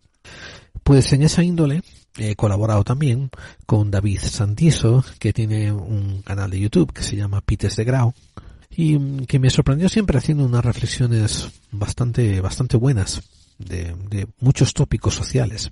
Entonces le propuse una colaboración que se viniese a clave 45 y él tuvo a bien aceptármela. Así que al final, después del monográfico, pues vamos a meternos en la costumbre de hacerle un pequeño huequito, unos 10, 15 minutos y escuchar eh, lo que David Santiso, eh, las meditaciones, las elucubraciones, las cavilaciones que David Santiso nos va a hacer sobre este tópico. Y le vamos a abrir una sección nueva para abrir, eh, para dejar que este periodista urbano se exprese. Y lo vais a distinguir eh, cuando oigáis eh, su música de inicio que suena así.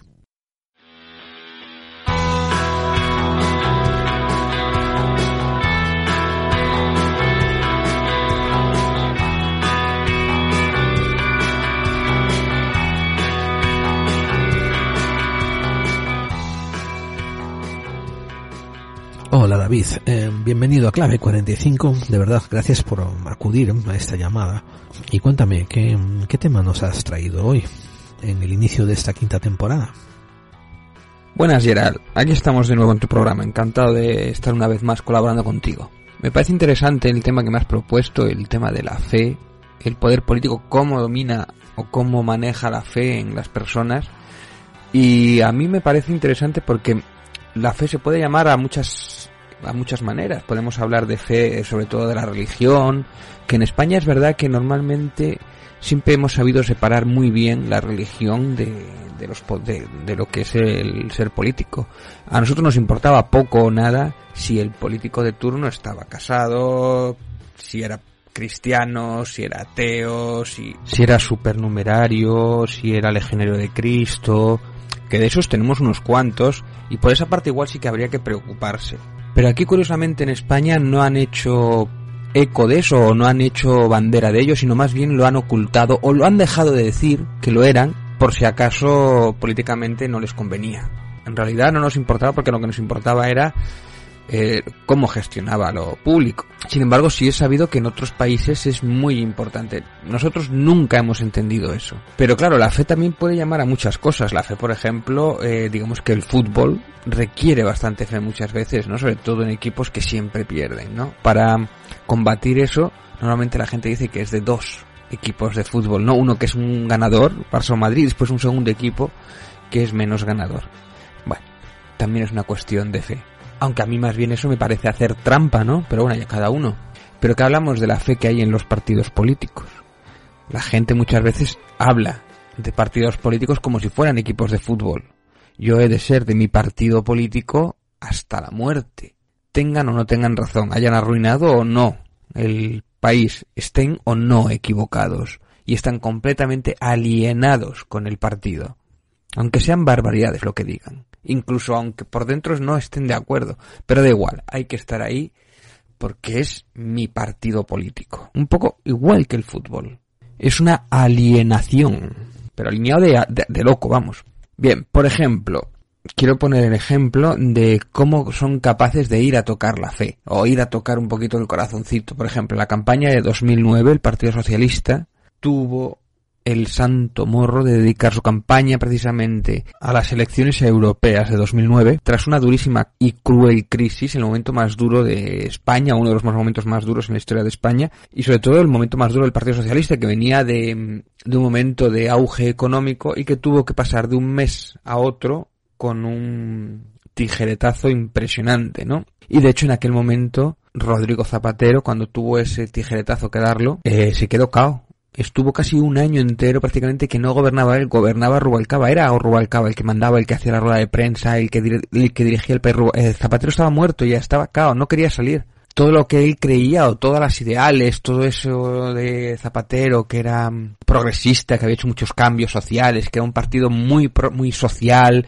y es cierto que había hecho ciertos ciertas cosas importantes, ¿no? Como por ejemplo la ley de tabaco, la ley del matrimonio homosexual. De hecho, eh, la última época de su mandato se dedicó prácticamente en exclusiva eh, al tema del fin de ETA, ¿no? Era como su última batalla, lo último que le quedaba, ¿no? Y dice, ya que no puedo arreglar el tema económico, por lo menos voy a acabar con ETA, como para pasar con algún mérito a la historia de España. Incluso un momento en el que mm, como él se veía un poquito generoso justo un poco antes de, la crisis económica, eh, Rodríguez Zapatero para la declaración de la renta nos regaló a todos los españoles los famosos 400 euros que bien le hubieran venido después para paliar un poco la crisis.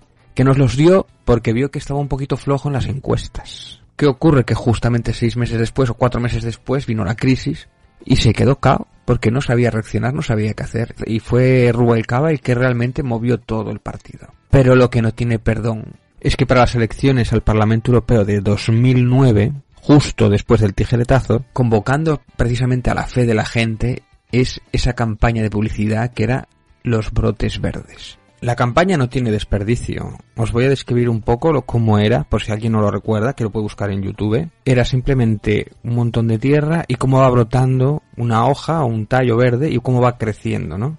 Y voy a leeros las carteleras que ponían en ese anuncio, ¿eh? diminuto, frágil, precoz, quizás solitario, pero verde, oiga, verde. En el mes de mayo no ha subido el paro y por primera vez en muchos meses se ha generado empleo. 25.000 puestos de trabajo. Aunque seguro que hay alguien que lo querrá pintar de negro.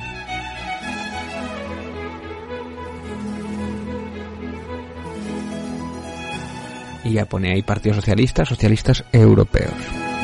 Así fue la increíble campaña para Europa, para las elecciones europeas del Partido Socialista. Tócate los huevos. Viéndolo ahora en retrospectiva, no os hace pensar que hemos sido engañados nuevamente, pero además descaradamente y sin vergüenza ninguna. Bien, los brotes verdes. La crisis no desapareció en unos pocos meses después de esa campaña de publicidad. De hecho, la crisis duró varios años y todavía hoy día sigue coleando. Todavía tenemos las consecuencias de aquel terremoto político de aquel terremoto económico. Pero ellos lo sabían. ¿O que van a negar ahora que no sabían que esos brotes verdes eran falsos? Estaban engañando a sus votantes o a sus posibles votantes. Como diciendo que ya estamos saliendo, ya estamos saliendo. No pueden negar que el anuncio fue un ejercicio de fe hacia sus votantes. Creo que es una de las mayores falacias que se ha hecho en cualquier tipo de campaña publicitaria, vamos. Publicidad engañosa a más no poder hablar de recordar, echar la vista atrás, que, esto se hace poco, eh, echar la vista atrás en política y recordar lo que decían unos y lo que dicen ahora o lo que ha pasado. Pero yo creo que los brotes verdes, yo creo que desde, desde OTAN no, de Felipe González, es una de las mayores mentiras que se ha dicho en toda la política. El Partido Socialista lo pagó en la urna. No tanto por la campaña engañosa, sino por la crisis en general, ¿no? Lo pagó, pero nadie le recriminó ni le echó en cara que aquella campaña era falsa que era, que era mentira. Nadie se lo echó en cara. Prácticamente nadie. Si yo hubiera sido el director de la campaña de la oposición, mi siguiente campaña para las generales me hubiera basado precisamente, hubiera puesto esas imágenes y las hubiera contrapuesto con la realidad política. Y hubiera basado toda mi campaña diciendo, mira cómo se están engañando, más claro imposible. Solo un año después fueron las generales, ¿eh? Yo creo que principalmente cuando se miente en política y haces una campaña basándose en los brotes verdes sabiendo que es mentira, no lo sé, ahí, tiene que haber una responsabilidad. Pero bueno, no es el único partido que mintió en tiempos de crisis, una vez que ya entró el PP y decía aquello de que no iba a hacer grandes recortes y en cuanto tuvo el poder, ¿qué fue lo que hizo? Incumplió completamente su programa electoral no hizo nada de su programa electoral. Ellos alegaban que realmente no conocían del todo el estado de las cuentas de España, de la situación. Entonces por eso hicieron un programa electoral y no pudieron cumplir ninguno de los puntos. También mienten, saben perfectamente cómo estaba el gobierno y cómo estaban las cuentas. Desde el momento en que sabes que España tuvo que pedir un rescate e hipotecarse para poder pagarlo, en el momento en que salió el presidente diciendo esos recortes, tú ya intuyes, por lo menos en un 90%, cómo está la situación. ¿eh? Y hacer un programa electoral para luego no cumplirlo, no solamente en esa legislatura, sino en la siguiente, a mí me parece un ejercicio de, de cinismo, pero también un ejercicio de fe en sus votantes, ¿no? De hecho, el PP desde entonces no ha dado nunca importancia al programa electoral. Incluso para algunas comunidades autónomas, el programa electoral lo presentaba un día o dos antes de las elecciones. No era importante. Los votantes de derecha tenían fe en su político. Es un poco como lo que decía Alfredo Grande en su personaje mítico. Yo no creo más que en Dios, en Franco y en don Santiago Bernabéu. No importaba el programa electoral. Era de derechas, era de los suyos y punto. Y con esa tan bienvenida por algunos poderes fácticos crisis, fue la excusa perfecta para recortar ajustes sociales y llevarse el dinero a grandes empresas, provocando que los ricos crecieran su fortuna exponencialmente, desapareciendo prácticamente la clase media en España. Y todos encantados, todos menos el pobre Yugo, claro. Era la excusa perfecta para incumplir su programa electoral y hacer lo que de verdad querían hacer, saquearnos. Curiosamente, en campaña el PP siempre decía no nos vamos a quejar de la herencia recibida, no tardaron en hacerlo. Y tampoco tardaron en recurrir a sus propios brotes verdes. Pero no lo llamaron brotes verdes. Lo dijeron de otra manera, pero básicamente decían que el año que viene va a crecer la economía, bueno, el siguiente, este año entraremos en recesión, pero en el siguiente ya empezaremos a crecer. Ya hemos pasado lo peor de la crisis, ya hemos pasado lo peor. Ten fe en los mercados, que van a crecer. Hipotécate. Sé emprendedor. Pero todavía hoy día estamos coleando. Hay mucha gente que aquella crisis no la superó. ¿Qué pasó con toda esa gente que se suicidó a causa de la crisis? Claro, esa gente ya no vota. Por ejemplo, una noticia que tengo por aquí, la PA imputa el denominado terrorismo financiero a más de 13.300 suicidios entre 2008 hasta 2015, que es el grueso de la crisis. ¿O cuántos aún resisten, aun estando apremiados por una enorme deuda? ¿Cuántos de ellos tienen una vida embargada que saben que nunca podrán comprar un coche en propiedad, mucho menos meterse en una hipoteca, incluso un sueldo que siempre tendrán que cobrar en B, que tienen que pedir dinero a sus hijos para poder comer, para poder subsistir, porque el Estado los ha apartado completamente de la sociedad. Dicho lo cual, me parece muy barato el peaje que han pagado los dos partidos del bipartidismo, porque no solamente esta gente que está embargada, sino sus familias y toda la repercusión que ha tenido alrededor de ellos, sus empresas, sus trabajadores, todos se fueron al garete. Y seguimos en el bipartidismo. ¿Por qué no se lo hacemos pagar? El 15M fue casi un espejismo. Bien barato les ha salido. ¿Cuántos de ellos han ido a la cárcel por esa crisis?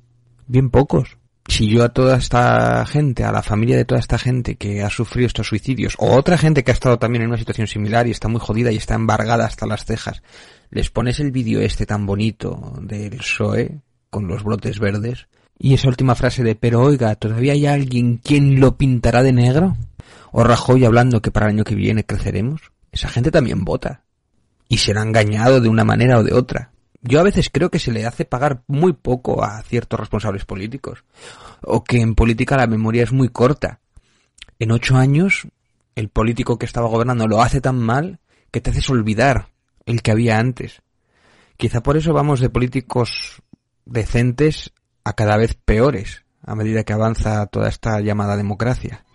Pero lo peor no es lo que nos han hecho, sino cuánto tardarán en volver a repetir el engaño. ¿Cómo lo van a hacer la próxima vez? ¿Tragaremos? ¿Nos levantaremos? ¿Se los haremos pagar de verdad? A veces pienso, y a medida que me hago viejo, y encuentro muchos patrones que se repiten a lo largo de la historia, que me hallo expectante a saber de qué ingenua e ingeniosa manera los poderes fácticos nos van a robar sin que lleguemos a levantarnos. Dicho lo cual, muchas gracias Gerald. ¿Y tú qué opinas?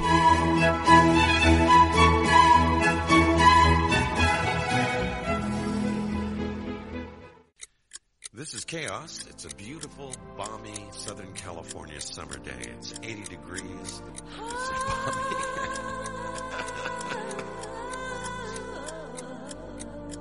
Estás escuchando Clave 45. Un programa para aquellos que sospechan que las conspiraciones existen. Y si quieres que este programa se emita por tu estación de radio, ponte en contacto con nosotros. La red de estaciones que emiten Clave 45 va creciendo semana a semana, mes tras mes. Clave 45 nunca cobra nada por derechos de autor ni por emitir el programa. Y si te animas a ser parte de la resistencia, te ofreceremos un programa formateado especialmente para radios. Envíanos un correo a nuestra dirección en podclave45 y nos pondremos en contacto contigo. Y así, poco a poco, todos estaremos contribuyendo a aumentar la resistencia.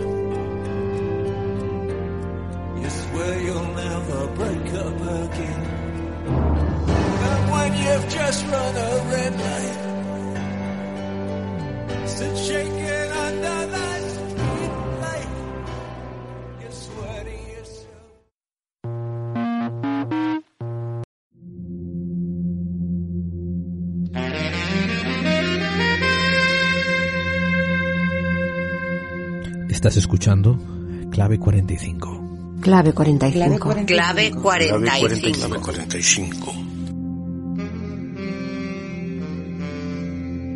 Porque las conspiraciones existen. Conspiraciones Porque las existen. conspiraciones. Porque las conspiraciones. Porque las existen. conspiraciones, porque las conspiraciones existen.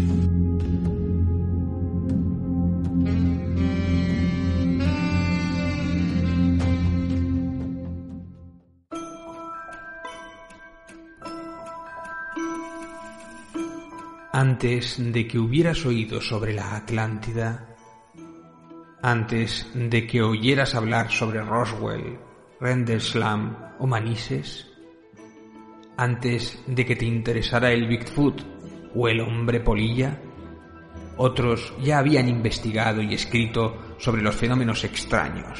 Los grandes como Jung, Vallée, Charles Force o John Keel todos aportaron información que avanzó la investigación de lo fortiano y lo paranormal.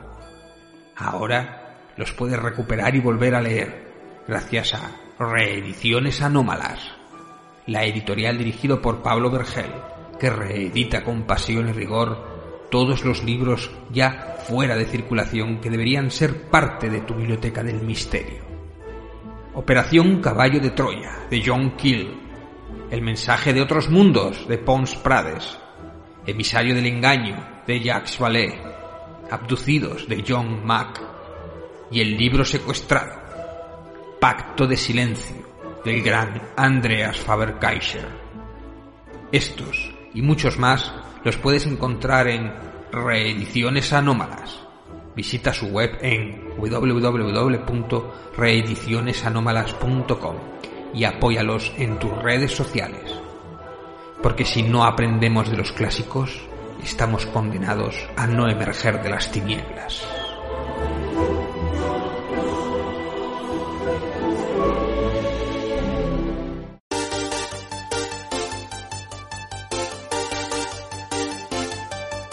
Desde lo paranormal hasta lo místico, desde lo desconocido hasta lo científico, ya estamos aquí y somos Hombres de Negro, todos los miércoles en exclusiva a las 11 de la noche en edenex.es y todos los jueves en iVoox.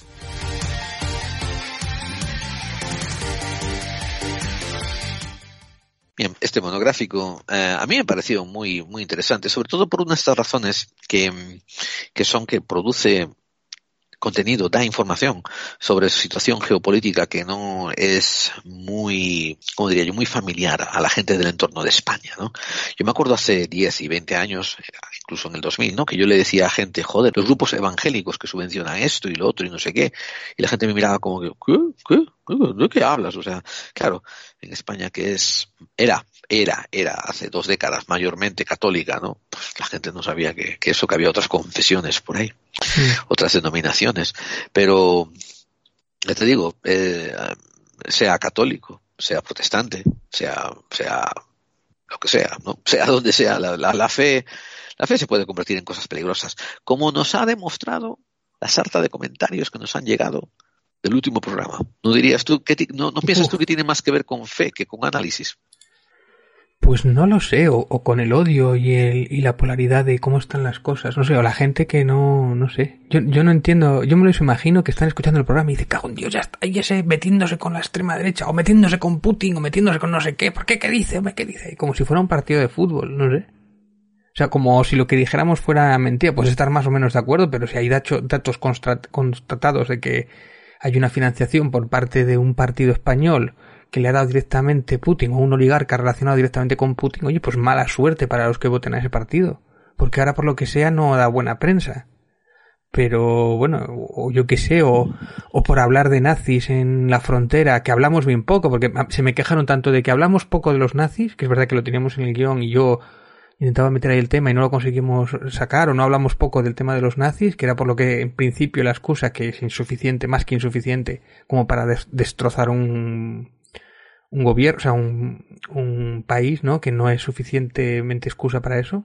Pero es verdad que había una, una financiación de unos nazis, había un tema ahí que, bueno, pues pasamos un poco por encima y entonces me quejan tanto por, por exceso como por, por deceso. O sea, no, no sé, es curioso. Es, bueno, pues nada, no, no, haga lo que haga, no puedo acertar a, no, no puedo yo, no puedo llover a gusto de todos, ¿no? O sea que, bueno, pues muy no, bien. tú, tú lo has dicho, hagas lo que hagas, no puedes tener a todo el mundo contento. Por tanto, debes de hacer lo que te saca a ti de los huevos. sí, efectivamente. Que este, ese ha sido un lema de mi vida, que aprendí tarde. Ojalá lo hubiera tenido la, la fuerza de interés de personalidad de haberlo implementado en mi vida mucho antes. Aunque yo ya apuntaba maneras cuando era joven, pero nunca, nunca lo llevé al extremo hasta, hasta ya entrada a mi madurez, ¿no? Que dije, iros a tomar por culo, si me apetece andar en calzoncillos, hago en calzoncillos, si me apetece hacer esto, hago esto, ¿no? Lo que quiera, porque es mi vida y, y no pagáis mi alquiler, y es lo que hay.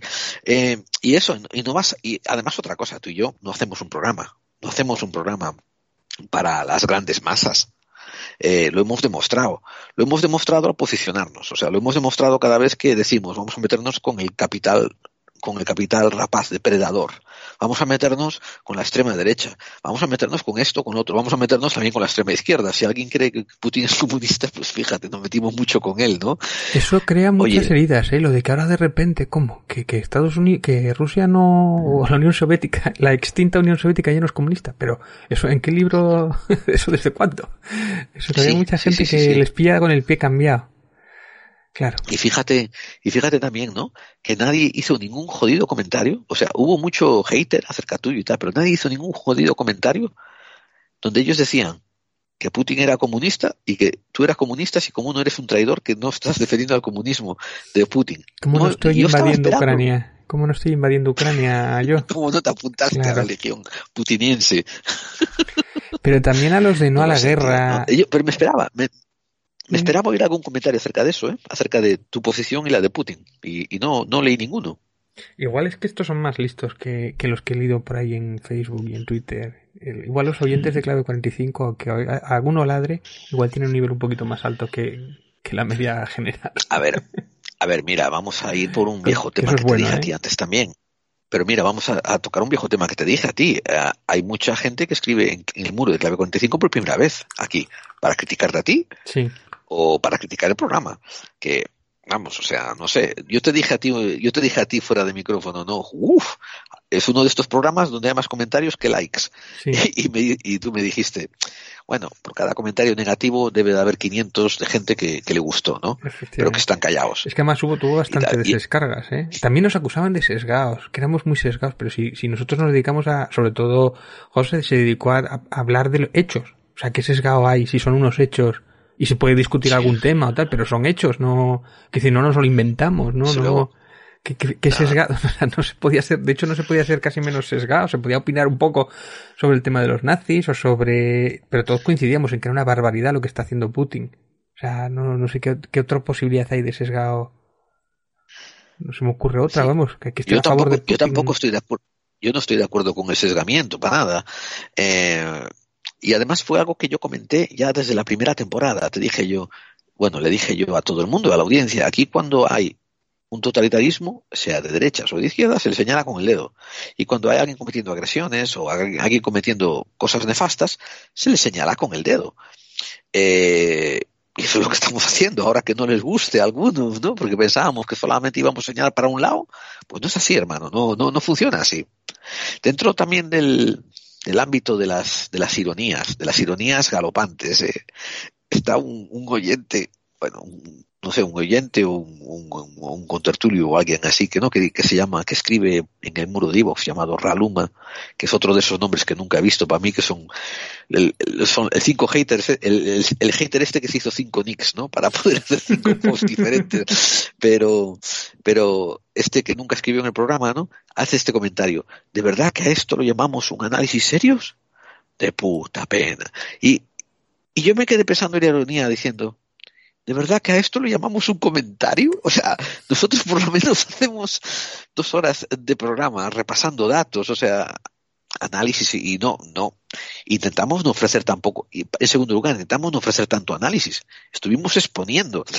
Creo, creo que el porcentaje en el programa de análisis a dato era entre un 5 y 10%, ¿no? De análisis comparado con, no sé, 95 o, o 90% de datos. Los análisis fueron muy pocos. Y, el, y, el, y, el, y el garrulo este escribe, ¿de verdad que le llamamos un análisis serio? O sea, en serio, no sé, para eso, para pa, pa, pa, pa, pa demostrar vuestra estulticia. Es que de hecho en lo que hicimos muros. es hablar de historia principalmente, sobre todo la parte de historia, Claro. que es la especialidad de José el Inmortal, o sea, no, no hay... O sea, no Y, es- y José el Inmortal que es y José, José el Inmortal que es un conocedor de Putin y que ha hecho programas sobre Putin anteriormente no fue uno de sí. estos que no fue uno de estos que desempolvó los libros y dijo a ver a ver déjame repasar sobre no no no él ya lleva años siguiendo a Putin o sea conoce conoce su historiografía conoce sus direcciones conoce de qué va y fíjate se hizo una corrección al aire dijo yo antes lo apreciaba o lo admiraba más Hmm. eh, sí, ahora en los últimos años este tío ha tirado de cencerro como cabra loca, dice él, vale, ya no, ya no está en mi lista de gente buena. Tú sabes una cosa que yo estoy analizando, David, y dame tu opinión sobre esto. Dime. Y yo creo que lo que ocurre es que, es que la gente, es que la gente eh, todavía no ha alcanzado un nivel de análisis geopolítico decente, ¿no? Y están todavía en los pasos de bebé.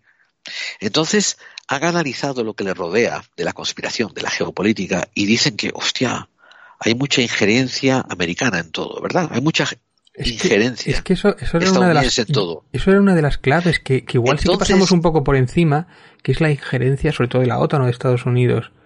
Y, y pero bueno, es que tampoco... Oye, mira que te acusaron de interrumpir mucho la, ya Ya, el ya, ya. programa, no me interrumpas, ¿eh?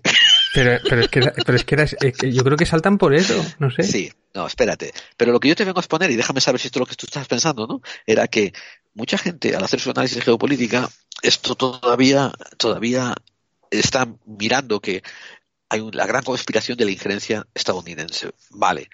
Pero entonces, ¿cómo combatirla? Pues ir en, ir a favor de cualquiera que esté contra los estadounidenses. Sin, y esto es decir, hostia, vale, esto, por ejemplo, no me gustan los polacos. Como Hitler está en contra de los polacos, me voy a poner a favor de Hitler. Claro. Ten cuidado, No, o sea, ten cuidado. o a tío. favor de Al Qaeda, por ejemplo. Sí, exactamente, ¿verdad? A favor de Al Qaeda y ahora en este caso a favor de Putin. O sea, yo, yo estoy de acuerdo contigo en que, en que no hemos tocado demasiado, ¿no? Sobre la intervención de Estados Unidos. Y te voy a te voy a decir mi análisis, mi análisis de lo que yo de lo que yo a las conclusiones que yo he llegado. Sí, Estados Unidos está interesado en hacer esa expansión eh, blanda.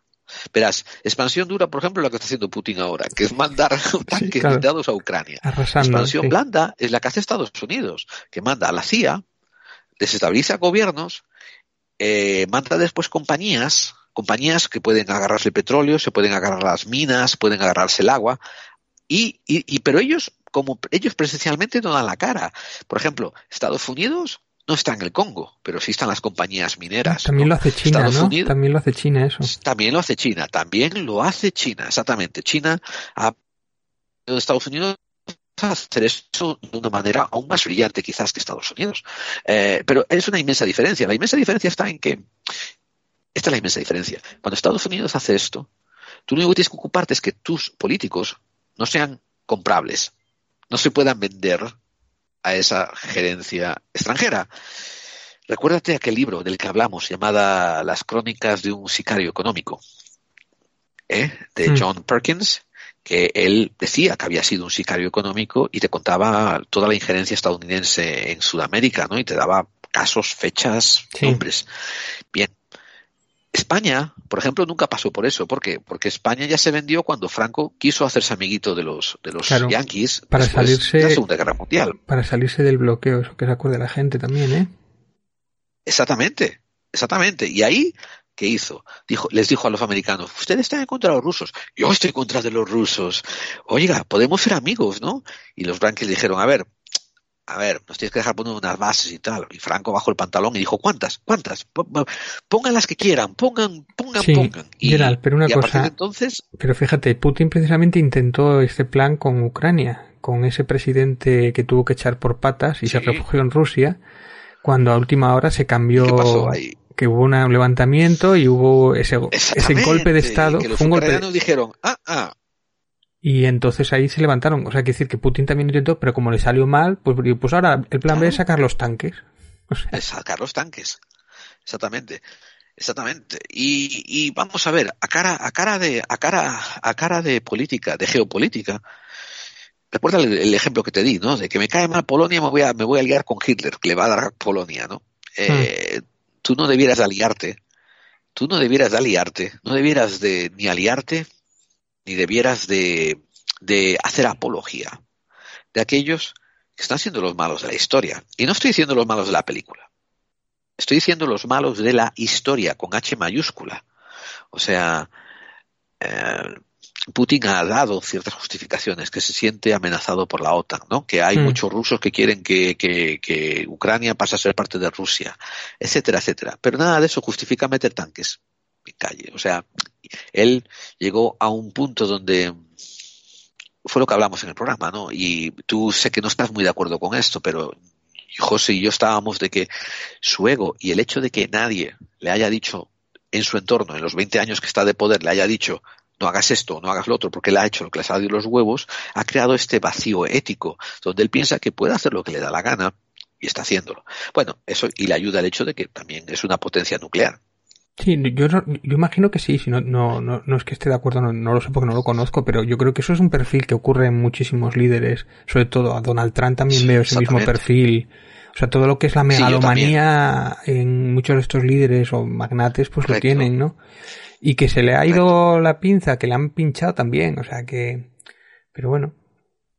Que, que esto es una cosa que también en los medios se dice, de repente el zar se ha vuelto loco, no, no es exactamente así tampoco. O sea, No, no es así, exactamente.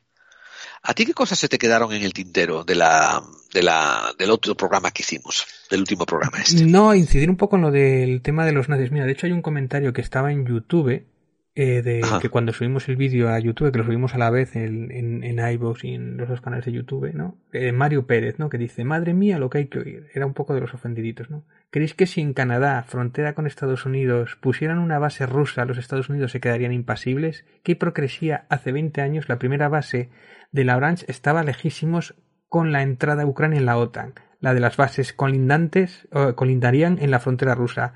Hablar de eso, hablar de Arabia Saudí bombardea a diario el Yemen y nadie sale a la calle y ni siquiera sanciones económicas para los sauditas. O bueno, en, en, en Qatar, ¿no? Que han quitado a Rusia de Qatar Y pero en Qatar también ha habido también, o sea, hay que decir allí no es que sea muy democrático, ¿no? Eso sí es una carnicería. Hablad de que en 2014 en el gobierno ucraniano había partida neonazis en el gobierno de coalición y en las zonas del Donbass ruso parlante hacían barbaridades. Hablad de eso y no de generalidades. Habláis de Stalin, jajaja, ah, sabéis que cogió un país inmenso y rural y lo convirtió en la segunda economía del mundo en tiempo récord.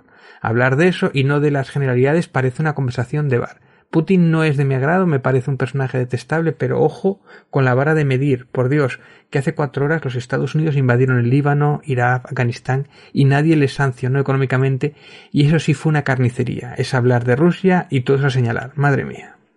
Me parece interesante Esta- el comentario. Este comentario a mí, a mí no me parece para nada interesante, me parece vulgar, te lo digo en serio. Eh, y te voy a decir por qué. Esto, cuando hay un, cuando hay un problema, cuando hay un conflicto, cuando hay un- una discordia, enseguida aparecen los y yo también o los y tú también.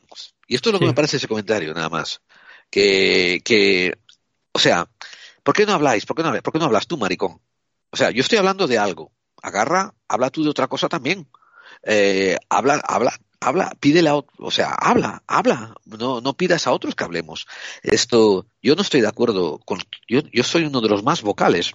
¿Ves? Esto es algo también que no dijeron casi ninguno de los, de los ofendiditos, ni de los, ni de los woke estos que, que nos escribieron, ¿no?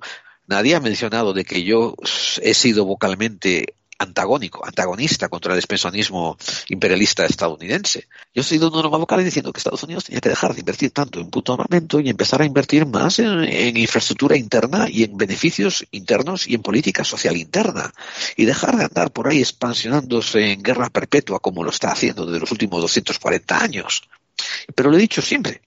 O sea, para mí es una constante. Se la, se la machaco a Clinton, se la machaco a Obama, se la machaco a Bush, se la machaco a este otro, al, al, al, peluquín naranja que se acaba de ir, y, a, al, y al Biden también. Me dan igual. O sea, Estados Unidos tiene que dejar de hacer expansión eterna y sobre todo injerencia eterna. Tiene que dejar de hacerla, debiera dejar de hacerla éticamente hablando. Esto, pero es que no vienes, deja de decir y yo también, y tú también, y tú eres peor, o el otro es peor. Tú más, o sea, no, cada tú conflicto. Más. No, pero si es verdad, más, pero, si es verdad que, por ejemplo, cuando están en, en Palestina, por ejemplo, que no dejaban poner eh, mensajes en el fútbol sobre la, sobre los bombardeos de Palestina o sobre otros conflictos bélicos, y sin embargo ahora el fútbol se ha volcado con, con Ucrania. Y entonces es como un poco de, bueno, pero qué hipocresía, ¿no? Que es un poco de racismo, de estos como son blancos y rubios de ojos azules, sí tiene relevancia mediática. Con respecto a otros que como son más, más oscuritos, pues importan el menos. El racismo fue fácil de ver, el racismo fue fácil de ver cuando se fueron reporteros a Ucrania y hubo negros diciendo que los que los dejaban para la última tanda de evacuaciones. Hubo también ¿Ah, sí? un señor de Ghana. Sí, sí, sí, sí. Yo tengo dos o tres eh, entrevistas donde, donde reporteros le preguntaban a gente negra que dijo, joder, pues sí, nos acojonaron porque salieron cinco autobuses y a nosotros no nos dejaron subir ni al segundo ni al tercero, nos mandaron subir al último. En plan de que primero los blancos y después vosotros, ¿no? Eso parece que se lo hicieron ahí, en Ucrania. Y otro, hubo un señor de Ghana que lo entrevistaron y dijeron, a mí antes de dejarme subir al autobús de la evacuación me dijeron, ¿por qué no agarras un fusil y peleas por Ucrania? Y él miró y dijo, ¿y estos que se están pirando? Que son ucranianos, no les dices nada. Y yo que, yo que soy un pobre negrito de Ghana que vino aquí a ganarme la vida, me estás poniendo un fusil para que pelee por Ucrania. Vete a la mierda, dice él. Y, vale, parece ser que hubo estos pequeños desfases, ¿no? Racistas dentro de Ucrania. Pero lo que tú comentabas del fútbol, que yo también vi los memes, joder, hay una diferencia. O sea, Palestina y Israel llevan ya 60 años haciendo un tira y afloja territorial entre los dos.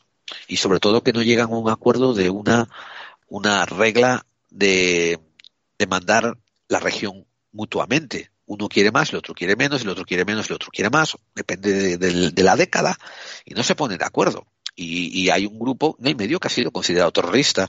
Hay otro que es, de la manera en que actúa la extrema derecha en Israel, también podría ser considerado terrorista, porque son unos salvajes. Pero, pero es diferente porque es un, es un problema territorial de tira y aflojas, con, con, con tintes de terrorismo. Esto es una invasión, joder. Esto es una invasión clara. Esto, esto es una invasión que... Pues el, el, ejemplo similar sería cuando Estados Unidos invadió Irak buscando esas armas de destrucción masivas, por ejemplo. y hubo millones de voces que se quejaron, y yo sí, entre ellas. Pero nadie censuró, por ejemplo, nadie echó a Estados Unidos de las Olimpiadas o de los equipos de fútbol, no se censuraron los ah, medios eh, afines, que bueno, David, nosotros eso, pertenecemos eso tiene a que ellos. ver, David, eso tiene que ver con, con el análisis que yo le di a, a Hombres de Negro, que dije que le iban a caer sanciones a Putin hasta dejarle con el rabo torcido. Y eso fue una de las análisis que, que, que, estoy contento de haber hecho y que se está cumpliendo a rajatabla, porque fíjate que, como dices tú, hasta lo están sacando de la FIFA. Manda cojones, es que, fíjate, yo, de la FIFA. yo, recuerdo que cuando lo de Irak, eh, Francia, que fue la que levantó la voz un poco contra Estados Unidos, que al final le cayó un atentado precisamente, eh, es que fue al revés. Estados Unidos le hizo hasta boicot con algunos de los productos franceses. Tenía mala prensa Sí. Francia. Sí, sí, sí, sí, sí, sí. Pero Y te llamaban antipatriota, te llamaban antipatriota Claro. si, si no, si no estabas con, con la invasión y, bueno, eso en Estados Vamos a ver, Unidos eso todo. lo viví. Eso, claro. eso lo viví yo aquí en Estados Unidos cuando, cuando el, el tonto del Bush dice vamos a meternos en Irak, yo le estoy diciendo, y yo estoy diciendo a todo el mundo, ¿con qué pruebas? Pero la gente se había cegado patrióticamente. Decía, nos han tumbado dos Pues- torres, han muerto dos mil pues personas, mira. tenemos que mandar tropas a algún lado. Eso precisamente, lo de cegarse patrióticamente o cegarse de alguna manera, es que lo estamos viendo ahora mismo con la intención que tiene España. O sea, salió el presidente del gobierno, el Pedro Sánchez, diciendo que Sí. no iban a mandar Sí, armas a Ucrania, ¿no? Al día Sí, siguiente eh, debió de recibir una llamadita, una llamadita de alguien Ajá. importante y dijo, pues va a ser que sí vamos a mandar armas. Y vamos seguramente a aumentar el presupuesto de, de armamento, ¿no? Que eso no sé cómo lo harán, de- no sé de dónde lo quitarán o tal, pero todos los medios a favor de mandar armamento a Ucrania, ¿no? A civiles. Y yo digo, bueno, pero es que darle armas a civiles para luchar contra Rusia, que es un, ejército organizado y un ejército profesional, es mandarlos al paredón de suicida y darle esas armas directamente a Rusia. Eh, y, y eso parece que es que decir eso sienta mal a algunos medios, o, o es antipatriota, o es incluso como, no sé, ¿para qué? ¿Para que aguanten una semana más o dos semanas más en Ucrania? ¿Para que puedan negociar dos viejos en una mesa en, en Bielorrusia? ¿Para que tenga un poquito más de Sí, ventaja sí. Ucrania? Eh, y, y- y que es para también favorecer la escalada armamentística de en toda Europa. No sé, tío. Oh, o sea, sí, bueno, yo, yo sí, yo tengo esa lectura, ¿eh? de que, de que esto está siendo usado como un, como un embudo para deshacernos de armas obsoletas. Me refiero, todos los rifles viejos, mándalos para allá, todas las cosas que no que te podías vender, mándalas para allá, todos los tanques viejos que no podías vender, mándalos para allá. si las etcétera, armas que tenemos, muchas eran las viejas que nos habían dado los americanos. Sí, sí, sí, sí. Bueno, no confundas dos cosas. Unas cosas es la que, las armas que se queda el ejército español, pero otras son las armas que trafican los brokers de armas españoles, que es distinto. Bien. Dime, ¿qué más? ¿Quieres leer algún comentario más por aquí? ¿Qué más?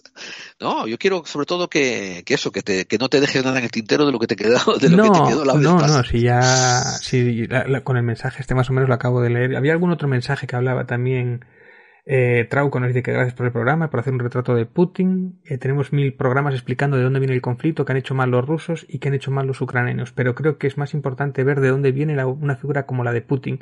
Y vosotros, como de costumbre, habéis conseguido aportar información muy inteligente y que ahora no es lo que está con- no, no es lo que se está contando. Pero en cambio es básica para entender la situación. Sois los mejores. Un abrazo desde, desde Barcelona. Y justo debajo pone. Tori XX, comunista de libro. Yo, pues, pues, vale. pues, pues muy bien. Eh, Otro que dice, otro que dice, afirmar que Putin es de extrema derecha es de magufos. Oh, Ya, yo eso cómo me lo tomo. no, sí, no sé, o sea, un tío, un tío que está ahí dándole, pasándole la, la lengua por el ojete a todos los oligarcas y a todos los mafiosos y tal, y que, en fin, que se comporta como un mini Hitler y tal, y me va a decir, decir que es de extrema derecha es de magufos. Bueno, yo, a ver, a ver, nosotros no decimos que es de extrema derecha. Nosotros analizamos el comportamiento y las pólizas que implementa y nos resulta que se cae hacia la extrema derecha. sí. Pero bueno, y financia, ¿no? y financia a la extrema derecha y tiene negocios en Venezuela también. Que eso también lo dije yo en su momento. Sí, que por eso la apoyaba yo. Y te digo otra cosa, y lo dijimos nosotros, Putin no es de derecha ni de izquierda, Sí. Putin es de Putin. Eso, sea, eso, eso me gustó lo que salió- dijo, eso me gustó lo que dijo José Inmortal, ¿no? Que Putin es de Putin, ¿no? Sí. Eso sí. Sí. Y ahora que se alinea más con los comportamientos de, de la extrema derecha, que es, que es alinear el corporativismo con sus objetivos bélicos, eso sí, eso, eso, eso no tiene discusión. Es algo que también ha hecho siempre la, las, la, los totalitarismos de extrema derecha. Sí, mira, eh, leo otro comentario. Cuando aquí. un psicópata cuando un psicópata mete en la cárcel a sus adversarios políticos o directamente los manda a matar. Dice Mothman Fire. Bueno, a ver, dime tú, David. Black Hole, ¿no? Por ejemplo, David sacó el tema de los nazis de, en Ucrania, pero José el Inmortal cambió de tema por eso y porque en los medios de comunicación no se informa de este tema. Pongo datos, Batallón Azov, sí, que esos sí. los tenía yo en mi programa. Su escudo tiene dos símbolos nazis. Tiene unos 2.500 soldados de extrema derecha, parte de ellos neonazis. Es una cantidad integrada en la Guardia Nacional de Ucrania, la cual está bajo la jurisdicción directa del Ministerio del Interior. Llegó a tener dos diputados. La ONU reportó que cometió crímenes de guerra. Pravik Sector, movimiento paramilitar de extrema derecha con unos 10.000 miembros, parte de ellos neonazis. Uno de sus fundadores, Dimitro Yarovs, es asesor del ejército ucraniano. Llegó a tener dos diputados, ¿no? Eh, bueno, pues bien, eh, no tengo nada más que aportar ahí. También habla de Black Hole de que eh, José Inmortal sobre Hitler, su política económica y social era la leche de buena. No. Prohibió los sindicatos independientes y las huelgas, negaba ayudas sociales a los no salariados, asesinaba a opositores, etc. Además, los nazis se endeudaron hasta las cejas, y la mayor parte de los ingresos los despilfarraron en gasto militar.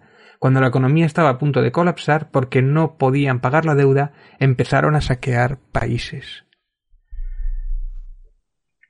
¿Algo más ahí, Gerald?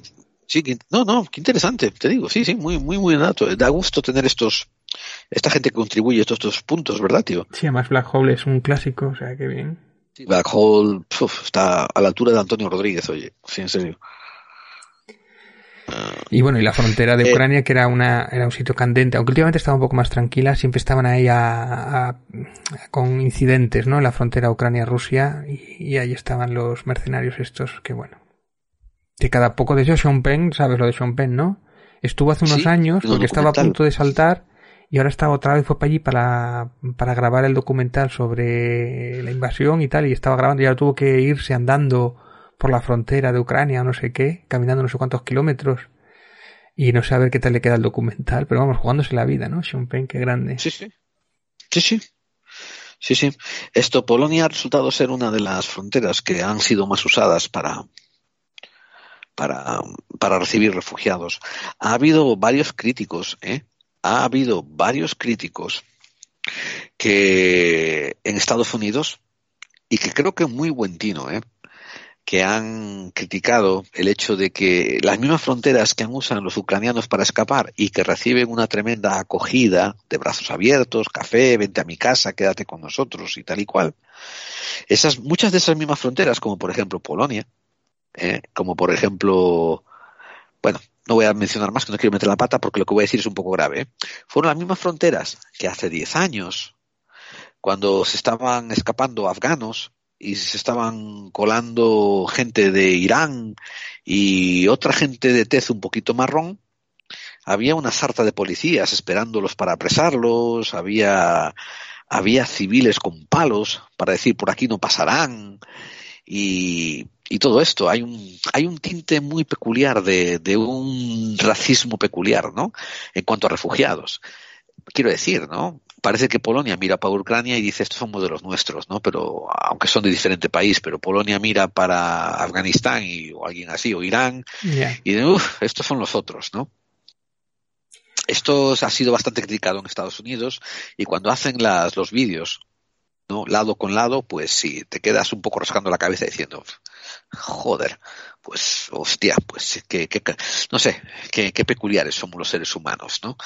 Eh, mm. parece que, que, parece que sí, que tenemos preferencias acerca de qué tipo queremos, qué tipo de personas queremos ayudar. Pero sí. esto es algo que lo sabemos, ¿verdad? Cuando caminas por la calle y tus abuelas te decían, mira, a este no le des limosna, que este se lo gasta en vino. Sí. y sin embargo aquel otro, bueno, este señor sí tuvo un problema y tal, y es un viejo vecino y, y hay que ayudarlo y tal, no sé qué, por alguna razón, ¿no? Que, que, eso, que todavía esos viejos prejuicios siguen siguen acarreándose. Mira, quiero saludar a, Aneta Mark, que nos escribió y me escribió también por redes, ¿no? Dice simplemente gracias que acabe, que acabe esto ya, por favor. Mi casa en Polonia no queda lejos de la frontera y tengo un miedo tremendo. Mi madre no quiere moverse de ahí y yo ya sinceramente me espero cualquier cosa del loco de Putin, ¿no? Stop War. Y aparte me escribió por redes también, ¿no? Que había pedido justo el libro, el mío, mi libro, de cabello de cartón, y, y se hizo una foto con ella. Y le había llegado justo a Polonia, que me hizo bastante ilusión. Y nada, Hostia, un tío. saludo, un saludo a Neta y un abrazo y bueno, que, que no pase nada, espero que no, que no llegue a más. Y, y que estaba a Neta es 100, mi- está a 100 kilómetros de la frontera ella, o sea, está muy cerca de toda esta movida. o sea Muy cerca, que- sí. Sí, sí, sí. Aneta es mi, Aneta es uno de mis oyentes amores platónicos. y tal. La, me- me- la sigo por, la sigo también por Facebook y tiene un montón de, de fotos graciosísimas, ¿no? Que hace y tal, de, de, de parranda y de juega. No sé, es, es, es, es, es eso. es- son, son gente entrañable que te traen el corazón así y bueno, después no te, no se, no se salen. Son, eh, ¿qué más? Tengo, la última, noticias- tengo la última, bueno, lo último Dime, que estos días, ¿no? Que Rusia tomó el control de la mayor central nuclear de Europa, ¿no? Y tiró ahí unos, unas, no sé si unos misiles o unas historias y casi explotó, bueno, corría riesgo de que hubiera explotado la central nuclear.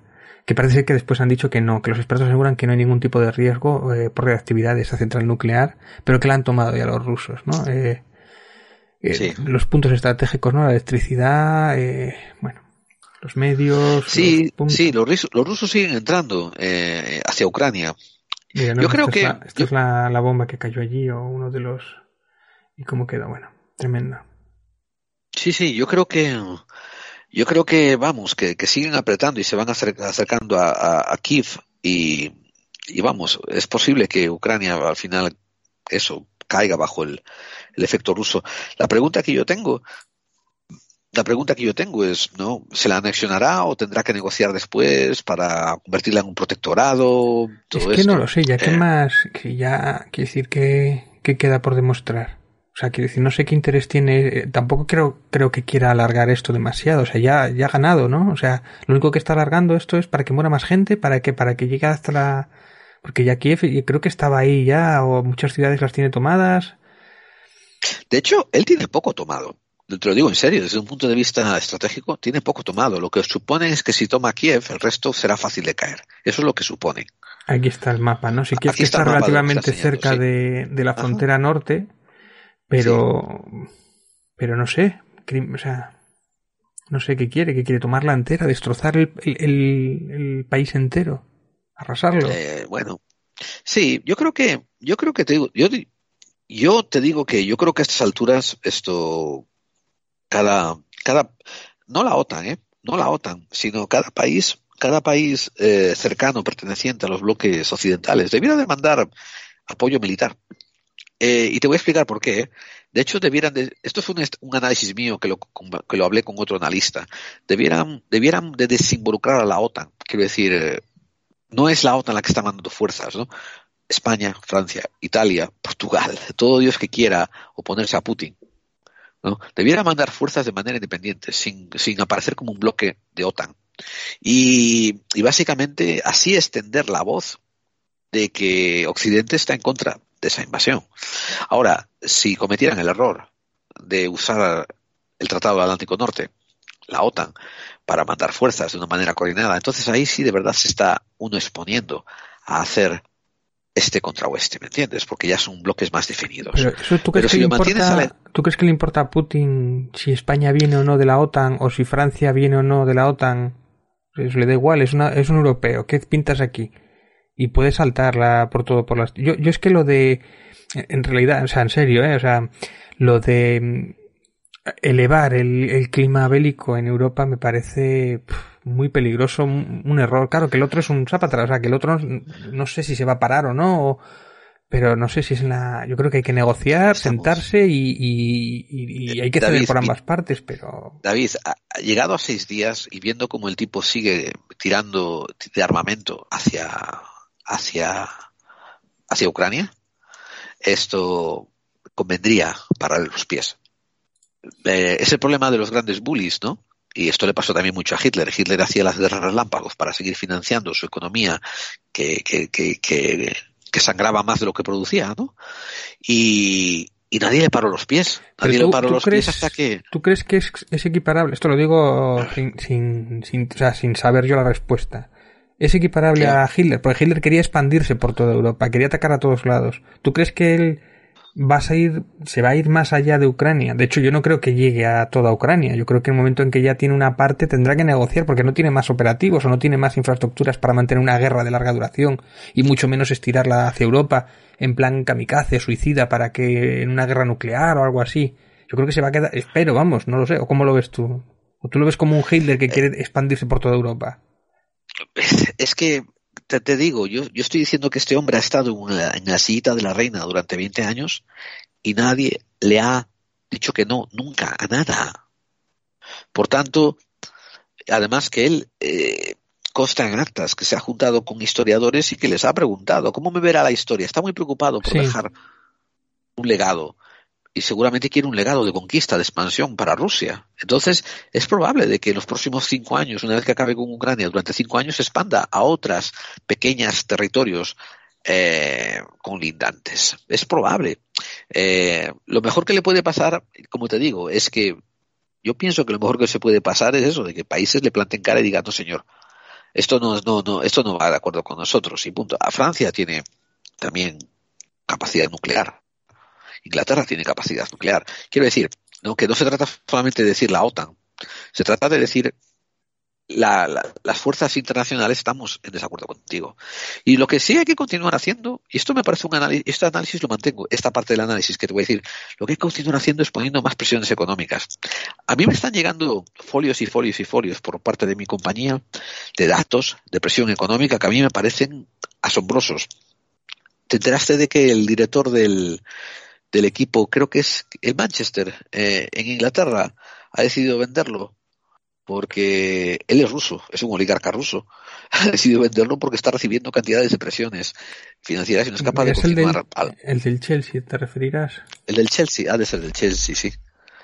Eh, a otro, te voy a decir cómo a se otro, llama, que lo más, el Abramovich, joder, que es conocido el Abramovich. el Abramovich, Pero esto, esto de los oligarcas, lo de los oligarcas rusos, es verdad que igual que cuando hay sanciones, que, eh, ver, por un lado es Espérate, complicado. vamos sí. a- una pequeña aclaración, David, una pequeña aclaración. Nosotros a los rusos le llamamos oligarcas, mientras que a los americanos llamamos multimillonarios. Pero son la misma mierda, ¿eh? Sí, pero bueno, me refiero que es como sancionar a todos los deportistas o todos los equipos de fútbol, a toda la gente de Rusia, eh, puede llegar a ser injusto, ¿no? ¿Qué culpa tiene el pueblo? Que esto es lo mismo cuando hay un cerco sobre la economía de Venezuela, por ejemplo, ¿qué culpa tiene el pueblo de- del líder que tienen, ¿no? O sea, que es como para provocar una, una guerra civil y que haya un golpe de Te Estado, voy a decir ¿no? otra cosa. Sí, sí, es eso. Te voy a Entonces, decir, es que el castigar- pueblo no tiene culpa, que pero el pueblo es responsable. Sí, pero eh, que digo yo, castigar a los oligarcas, que para mí no son inocentes y seguro que son, además son cómplices con Rusia, ¿no? Dependerá qué oligarcas, pero, pero es que quiere decir que las sanciones son muy cucas, porque cuando son del gas o cuando son de ciertas cosas que le tocan a Europa, esos Ah, no los castigan. Castigan solamente a uno Claro. y seguro que castigan a, Claro. a, a- a- a los que no son muchas veces. No sé si me explico. O sea, igual Se que las sanciones a Rusia. bien. Sí, sí, sí. Y de hecho Abramovich, eh, pues bueno, pues no sé si querrá venderlo o no que sea tal, pero bueno. Que de hecho eh, eh, castigar a los oligarcas o congelar el dinero de los oligarcas, que eran igual los últimos que se enteraban que iba a invadir, que iba a ir, eh, que iba a ir Ucrania, Sí. si es una manera de presión sí. a Putin, ¿no? Ahora, el dinero de Putin directamente, te aseguro yo que no lo tiene ni un dinero europeo, o sea, no tiene el dinero de ningún banco europeo, ni, ni mucho menos americano, lo tiene en otro sitio, ¿no? Igual que el oro, y sus negocios van a, girar a Rusia, o sea, a, a China, ¿no? Entonces, yo lo de las sanciones, no nos engañemos, las sanciones son al pueblo ruso, al pueblo ruso, no a Putin, ¿eh? Putin se ríe, se descojona de las sanciones, más allá de, sí, bueno, que va bajo el rublo, ¿vale? No, no estoy seguro porque estás, estás meneando un poquito la balanza de poder. Quiero decir, él, él tiene que contar con contribuyentes por parte de estos oligarcas. Quiero decir, contribuciones, ¿me Claro. entiendes? Tiene que, con- y entonces, si los oligarcas están descontentos, él va a, recibir, Sí. él va a dejar de recibir contribuciones. Ese, ese es el único y hay punto, un sí. poco de, Ese es que lo hay que- un poco ahí de meneo. Esto, pero por otra parte, es cierto lo que decías tú, le van a afectar más al pueblo. Claro que le van a afectar al pueblo. Y el pueblo, tanto, buena comparación, tanto Rusia como por ejemplo Venezuela o lo que sea, si está en desacuerdo con las sanciones impuestas por ese gobernante, pues toca decir, eh, vocalizarlo y, y, levantarse, que como dijeron muchos analistas, ¿eh? levantarte a protestar en Rusia no es lo mismo que hacerlo en España, no es lo mismo uh -huh. que hacerlo en Francia, ¿eh? que uf, allí desaparece más rápido que, que, de lo que te crees. Pero toca joder, o sea, a Rusia lo que le vendría bien de una puta vez es un, un presidente un poco decente. Una segunda que revolución. Lo haga hacer, Segunda en, revolución. No, ni siquiera, hace, no, ni siquiera hace falta una segunda revolución. Hace, hace, falta un presidente decente que los acerque a Occidente, porque si Rusia negociase de tú a tú con Occidente y empezase a hacer contratos con Occidente, joder, lo que se iba a beneficiar, coño. El otro día me estaba leyendo un, un reporte que me decía que a final de cuentas el Producto Nacional Bruto de, de, de Rusia supera por poquito al de España. Sí. Y fíjate que en territorio supera, Ya, uf, pero- caben pero 20 Españas dentro. Que, que lo que me refiero es que la manera de presionar a un pueblo, que me parece un poco... Hay que pensarlo, ¿no? O sea, te haces un cerco a un país para obligarle a que dé un golpe de Estado. Obligar a la gente que muera por cambiar su forma de gobernar.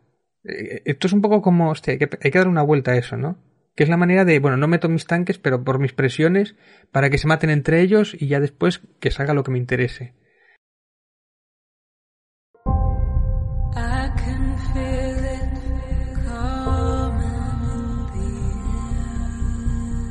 Si quieres analizar casos fortianos y extraños, no te conformes con leerlos recopilados por cualquier persona.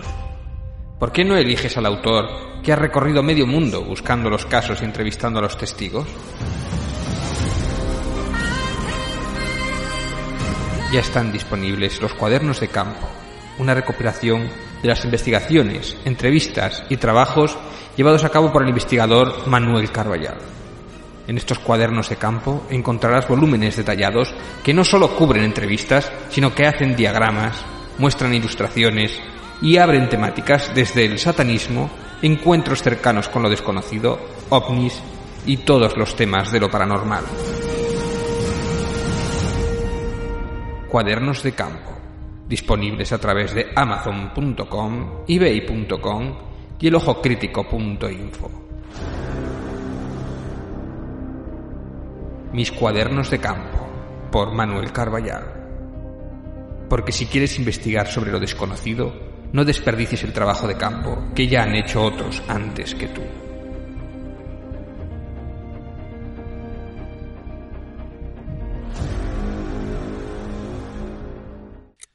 This is Chaos. It's a beautiful, balmy Southern California summer day. It's 80 degrees. It's Estás escuchando Clave 45. Un programa para aquellos que sospechan que las conspiraciones existen. Y si quieres que este programa se emita por tu estación de radio, ponte en contacto con nosotros. La red de estaciones que emiten Clave 45 va creciendo semana a semana, mes tras mes. Clave 45 nunca cobra nada por derechos de autor ni por emitir el programa. Y si te animas a ser parte de la resistencia, te ofreceremos un programa formateado especialmente para radios. Envíanos un correo a nuestra dirección en podclave45 arroba gmail.com y nos pondremos en contacto contigo. Y así, poco a poco, todos estaremos contribuyendo a aumentar la resistencia.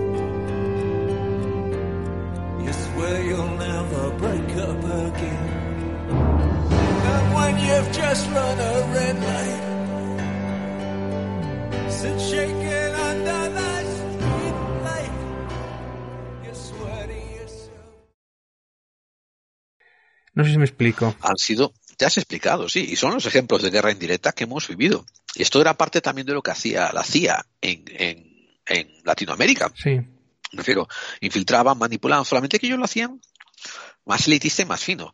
Eh, lo que hacían era comprarse a los oligarcas para que los oligarcas pro- prom- promovieran la revolución desde dentro. Y sobre todo cuando los presidentes habían sido elegidos de una manera popular y promovían acciones populares, ¿no? Eh, pero vamos a ver, es otra técnica, es otra técnica de control, es otra técnica de manipulación en este mundo global. Tenemos también que nosotros como ciudadanía tenemos, como ciudadanía de cada país, ¿eh? tenemos que pedir que la globalización crea, cree eventualmente una red donde no compense, eh, donde no compense hacer acciones de este tipo, porque te cuecen y te funden y destabilizas la economía. O sea, eso tiene que ser uno de los beneficios que traiga la globalización.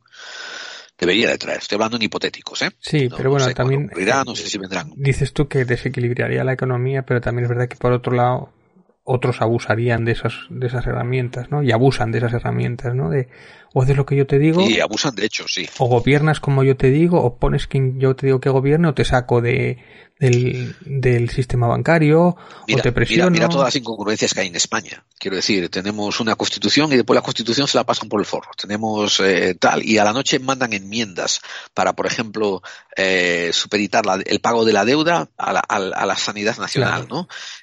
O sea, eso es, así es como manipulas tú a un país ya, con, pero con tutelaje. Y lo de España es, es brutal, el, el tipo de tutelaje. Eh, David, eh, vamos cerrando lo que es Sí. el comentario sobre la actualidad.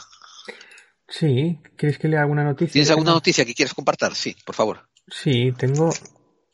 A ver, tengo algunas que tengo por aquí antiguas. Ah, tengo una que no sé si hablamos de esta ya. El príncipe Andrés llega a un acuerdo para zanjar la demanda por abusos sexuales de Virginia Gifford. La joven, una de las víctimas de la red de Pues explotación no, de, esa no hablamos, ¿no? de Jeffrey Epstein, asegura que el hijo de la reina de Inglaterra la agredió cuando era menor de edad. Bueno, mm, al final, como siempre, cuando tienes pasta, pues este tipo de cosas, pues bueno, que nada, que le da un dinero y que se olvida todo, que todo, todo queda entre amigos al final, ¿no? Que sí, que le ha quedado mala prensa al príncipe Andrés, pero básicamente eh, se ha librado, ¿no? Esto ha sido hace, ¿cuándo fue? El 15 de febrero, ¿no? La tenía aquí apuntada, pero por, por lo que se ha ido demorando la noticia por darla, ¿no? Además que nosotros hicimos el especial sobre Jeffrey Epstein y este nombre había salido varias veces en ese monográfico, ¿no?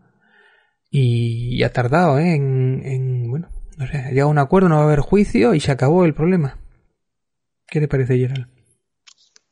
A mí hay una cosa que me preocupa de sobremanera, que es que a mí eh, los crímenes contra menores me parecen tremendamente imputables y sin embargo las legislaciones y las leyes de muchos países no les parecen dar la importancia apropiada a ello, porque tú sabes que un crimen de, sangre, tú sabes que matar a una persona, por ejemplo, no lo puedes mediar y negociar, no diciendo, bueno, vale, te pago una iniciación y ya quedamos todos contentos, ¿no? Porque se convierte en un crimen mayor, que hay que ir a, ir a, a juicio y la fiscalía y tal, y unas cuantas penas.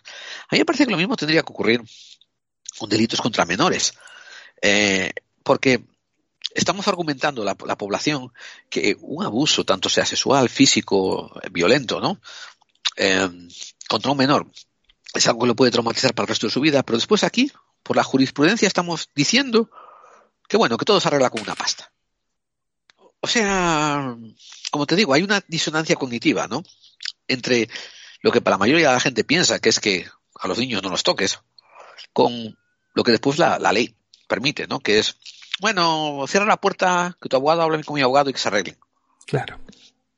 Eh, Y que no eso es el único comentario que, eso es el único comentario que yo te hago acerca de eso, de, de lo que tiene que ver la, la injerencia, la, la, la jurisprudencia con los menores. Y para aquellos católicos entre nosotros, eh, me rectifico, para aquellos cristianos entre nosotros, lo recuerdo, que hay un pasaje en el Nuevo Testamento donde les preguntan a Jesús, ¿no? Que es uno de los pecados más horribles que se puede cometer en este mundo. Y él dijo el que atente contra cualquiera de estos niños inocentes. Y no fue específico, no dijo que atente que los mate o que los viole, no dijo nada, dijo atentar contra los niños inocentes, porque aquel que atente contra la inocencia de los niños más vale que se ate un molino de piedra, un molino, una rueda de molino al cuello y se tire por un, a un pozo. O sea, que, que, que es una de Sí. las frases más brutas que hay dentro del Nuevo Testamento sobre cómo Jesús mira a, a, a los que atentan contra la integridad de los menores. Y ahí tienes a todo el clero católico eh, medio imputado por, por andar follándose monaguillos. O sea, no, no, no, no sé cómo se come esto, tío. Yo no sé, me, me parece algo. Voy, increíble. mira, voy a leerte, voy a ponerte el audio de que ha salido estos días también una noticia que es sobre Aymar Bretos, que hace una, un alegato, el periodista Aymar Bretos de la cadena SER, a raíz de, de las noticias de lo que pasó con el rey, ¿no? De la fiscalía. Con la comunidad internacional contando muertos en Ucrania y con España debatiendo cuál tiene que ser su papel en el conflicto bélico más grave en décadas, la Fiscalía aquí en España ha anunciado esta tarde el archivo de las investigaciones sobre Juan Carlos I. La Fiscalía lo archiva todo, a pesar de que reconoce que el rey emérito delinquió. Defraudó a Hacienda cantidades mucho mayores de lo que hace falta para que se considere delito, pero lo hizo entre 2008 y 2012. Lo que va de 2008 a 2011 está prescrito y lo que defraudó de 2011 a 2012 queda en nada porque entonces Juan Carlos I era rey y estaba cubierto por la inviolabilidad que tiene en España el jefe del Estado. Pero ¿de dónde sale ese dinero por el que defraudó el emérito. Fue un ingreso de 100 millones de dólares que le hicieron los saudíes en 2008. Se investigaba si fue algún tipo de comisión ilegal por la adjudicación a la Meca. Dice la Fiscalía que no se puede hacer una vinculación entre una cosa y la otra. Y entonces, ¿a cuenta de qué le ingresaron ese dinero los saudíes a Juan Carlos I? Pues aquí la Fiscalía vuelve a reconocer que pudo haber delito. Dice, leo literal, se trataría de un regalo que pudiera haber recibido en consideración a la condición de jefe del Estado y por lo tanto susceptible de integrar el delito de cohecho. Sin embargo, ese hipotético delito también estaría prescrito. La Fiscalía también da por probado que desde 2014 hasta 2018, o sea, cuando ya no era rey, una fundación a nombre de su primo lejano le estuvo pagando cuantiosos gastos por el uso de aviones privados y servicios de alojamiento originados por Juan Carlos de Borbón, sus familiares y allegados. Eso es literal también. Pero como el emérito corrió a regularizarlo todo el año pasado, en cuanto tuvo noticia de que la Fiscalía lo estaba investigando, pues tampoco hay delito.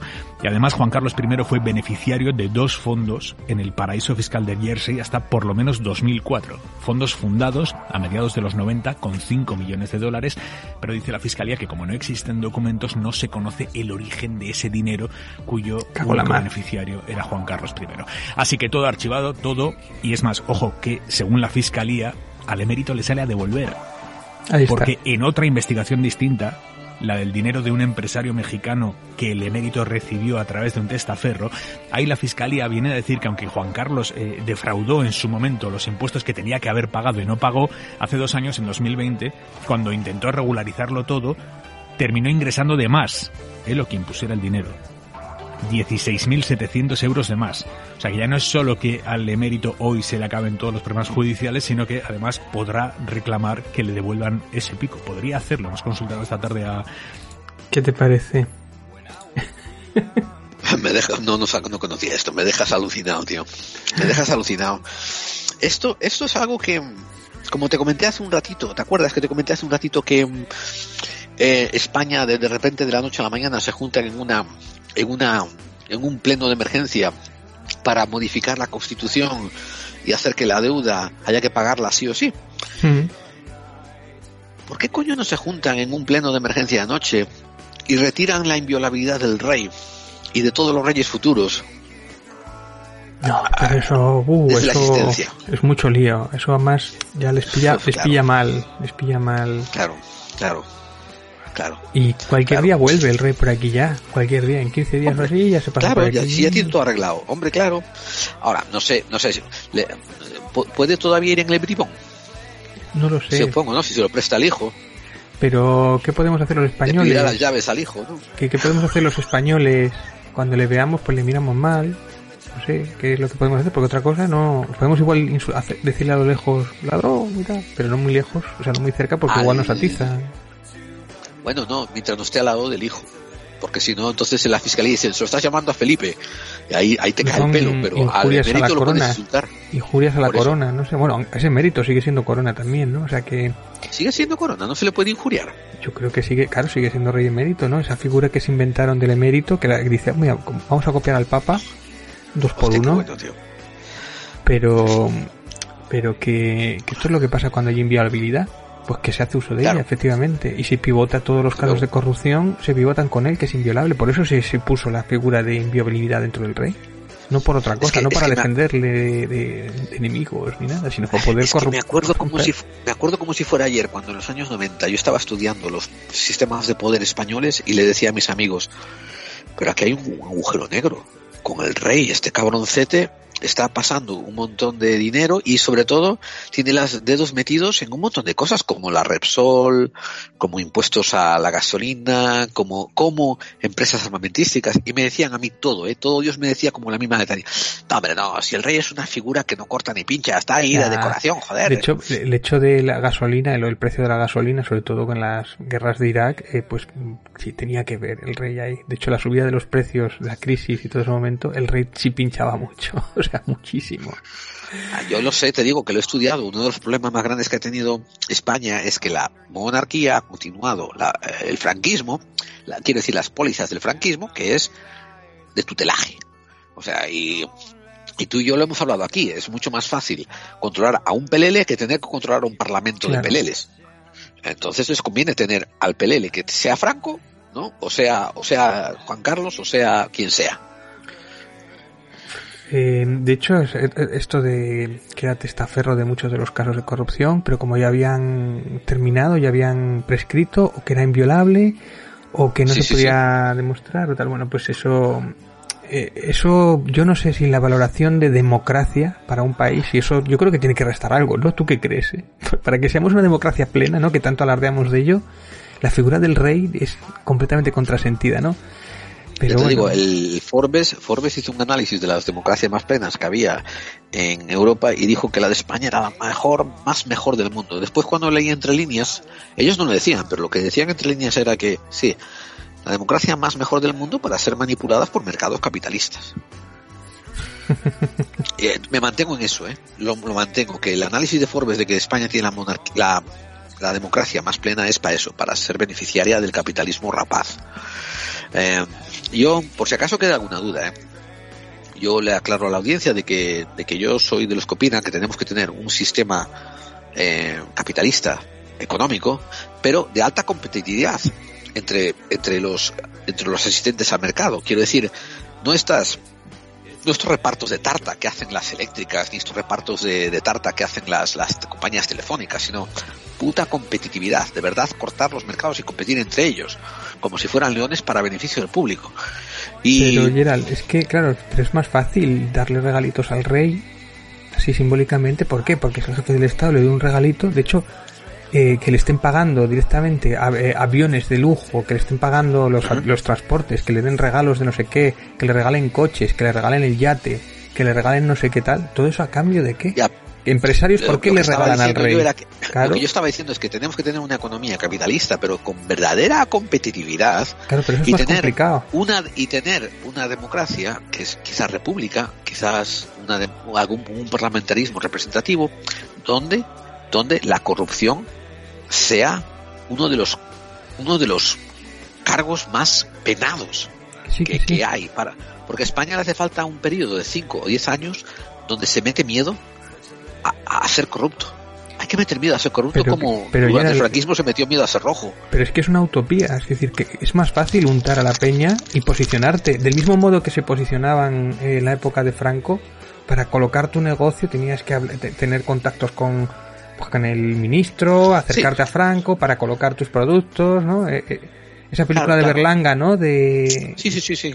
lo mismo, ¿no? De las cacerías, es que no ha cambiado nada.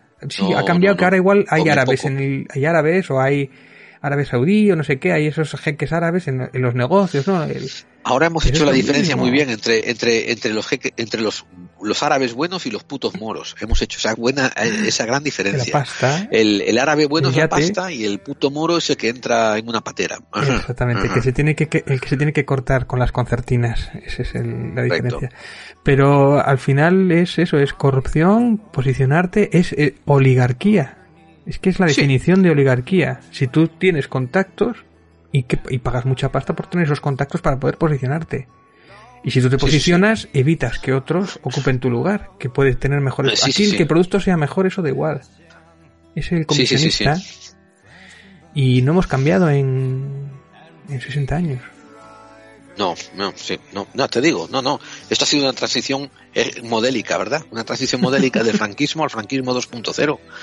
Y, y Tenemos- aunque a muchos les duela que lo repita, Tenemos ese programa pendiente de la transición o del, del golpe de Estado también, del 23F de, del rey Juan Carlos. No sé si haremos uno o dos programas. Sí, sí, sí. Hablando de eso, déjame aclarar algo para la audiencia. Como hemos dicho, a, a finales de marzo vamos a por fin, eh, vamos a por fin eh, empezar la séptima temporada. Chun. Séptima temporada. Sí. Y, y David y yo estamos mirando nuestro guion de programas y tenemos muchísimos programas que son de política, geopolítica y conspiración social. Así que le dije yo a David, David, tenemos que meter más misterio, tío. que, que, que es que no podemos dejar que nos coma la actualidad tanto. Bueno, Eso tenemos, uno muy bueno que yo creo que va a gustar mucho, que es sobre las percepciones. Que tiene que ver con, mucho Sí, sí, con el mundo del misterio. Yo creo que va a gustar mucho ese programa. Pero David y yo nos vamos a comprometer a ofrecer más, ¿eh? A ofrecer muchos más de esos. Porque los dos últimos años, tío, entre, entre, entre Trump, el asalto al Capitolio y ahora Putin y todos no- estos rollos. no nos dejan. no, no, es que no hemos parado. No nos dejan, No Gerard. nos dejan respirar. Con los fantasmitas no nos dejan ya, o con los alienígenas Y lo- no nos y la- dejan. y lo- y- no, los- es que los, los, los alienígenas están asustados los pandemistas, por eso no nos dejan, tío. Eh, que también fue otra que nos interrumpió mucho, ¿no? Entonces, pero David y yo comprometemos a darnos más balance acerca del misterio. Vamos a tener más temática de misterio. De hecho, acabo de grabar dos monográficos y tienen que ver con el misterio. Y, y así que nada más, que os extiendo. Vamos a anunciar por las redes sociales. David, ¿puedes leernos las redes sociales si no te importa? Yo sé que estamos en Facebook, Sí. tenemos eh, una, una página llamada Clave 45 y después tenemos un grupo llamado Buscadores de Claves al que podéis pedir admisión. Pero tenemos también correo electrónico. Sí, por clave45 arroba gmail.com. Tenemos página web, no sé hay? si la actualizas mucho, clave45.wordpress.com. Tenemos el Twitter, arroba la clave45. Tenemos el Ajá. Facebook, que era clave45, con el grupo que hemos dicho de buscadores de claves. Y también que salimos por Spotify, iTunes, iVoox, iVoox, SoundCloud y después también en YouTube. Y por Edenex, la más grande y misteria radio del misterio. Vale, eh, mira, te voy a comentar que me llegó un correo por eh, otro correo. Eh, él, este, eh, nos lo escribió Julio López y dice, encantado de escribirte y darte mi comentario sobre el último programa emitido. Y, me, y esto me lo escribió cuando hicimos aquel experimento de sonido sobre Memento, la Sí. familia, ¿te acuerdas? Sí, sí, sí. Pides a la audiencia su opinión sobre este formato, que lo describes como un ejercicio más experimental. Pues te he escuchado temporadas anteriores, cuando te currabas el programa solo, hablando sobre muchas materias, personas, hechos, percepciones. Y esto es así por momentos, como si hubieses utilizado la fórmula de darle todo esa información una dramatización vocal al contenido. Cuando profundizas y divagas por temas punzantes. Para mi percepción, eh, para mi percepción, esa es la alma de tu emisión. Es tu marca sonora, a mi entender.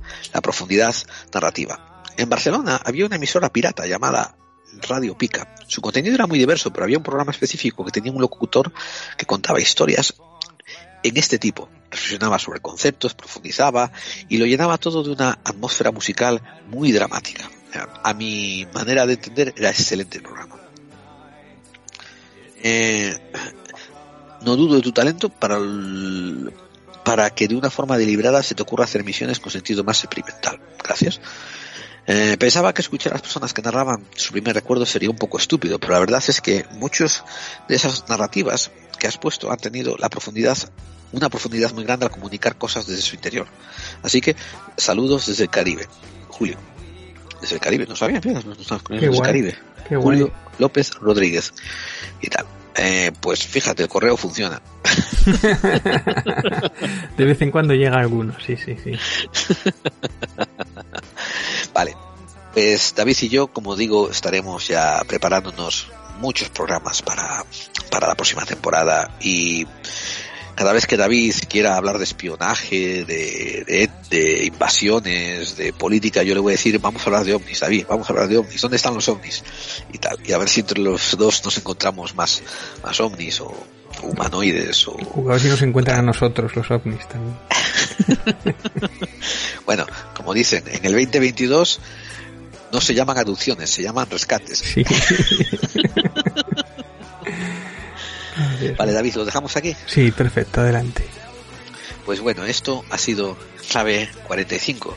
A pesar de que cada vez que lo recuerdo, eh, George Soros va corriendo a junto a su contable a decirle, ¿les has pagado a esos tíos ya o todavía no? Claro. Y David, y yo soy vuestro compañero de viaje, Geraldine. Y yo soy David Santiso. Y hacemos juntos este programa para aquellos que intuyen que las conspiraciones existen.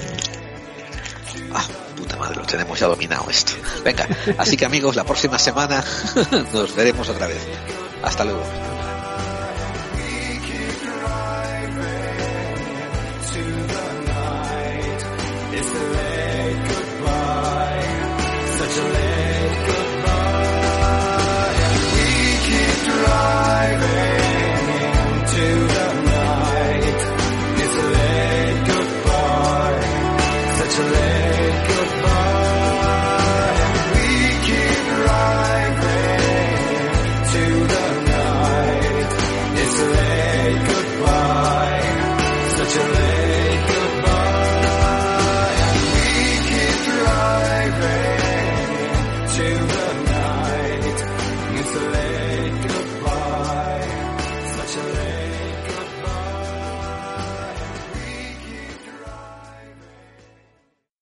Si crees que ser racional es mirar al universo a la cara y no acobardarse. Si opinas que donde hay duda hay libertad. Si piensas que es mejor encender una vela que maldecir la oscuridad. El Ojo Crítico es tu revista. Porque el conocimiento es el antídoto contra el miedo. Contra el miedo. El Ojo Crítico. El Ojo Crítico. Cuadernos de investigación para investigadores. Descárgatelo gratis desde www.elojocrítico.info. Y en las mejores páginas y blogs sobre anomalías. Anomalías.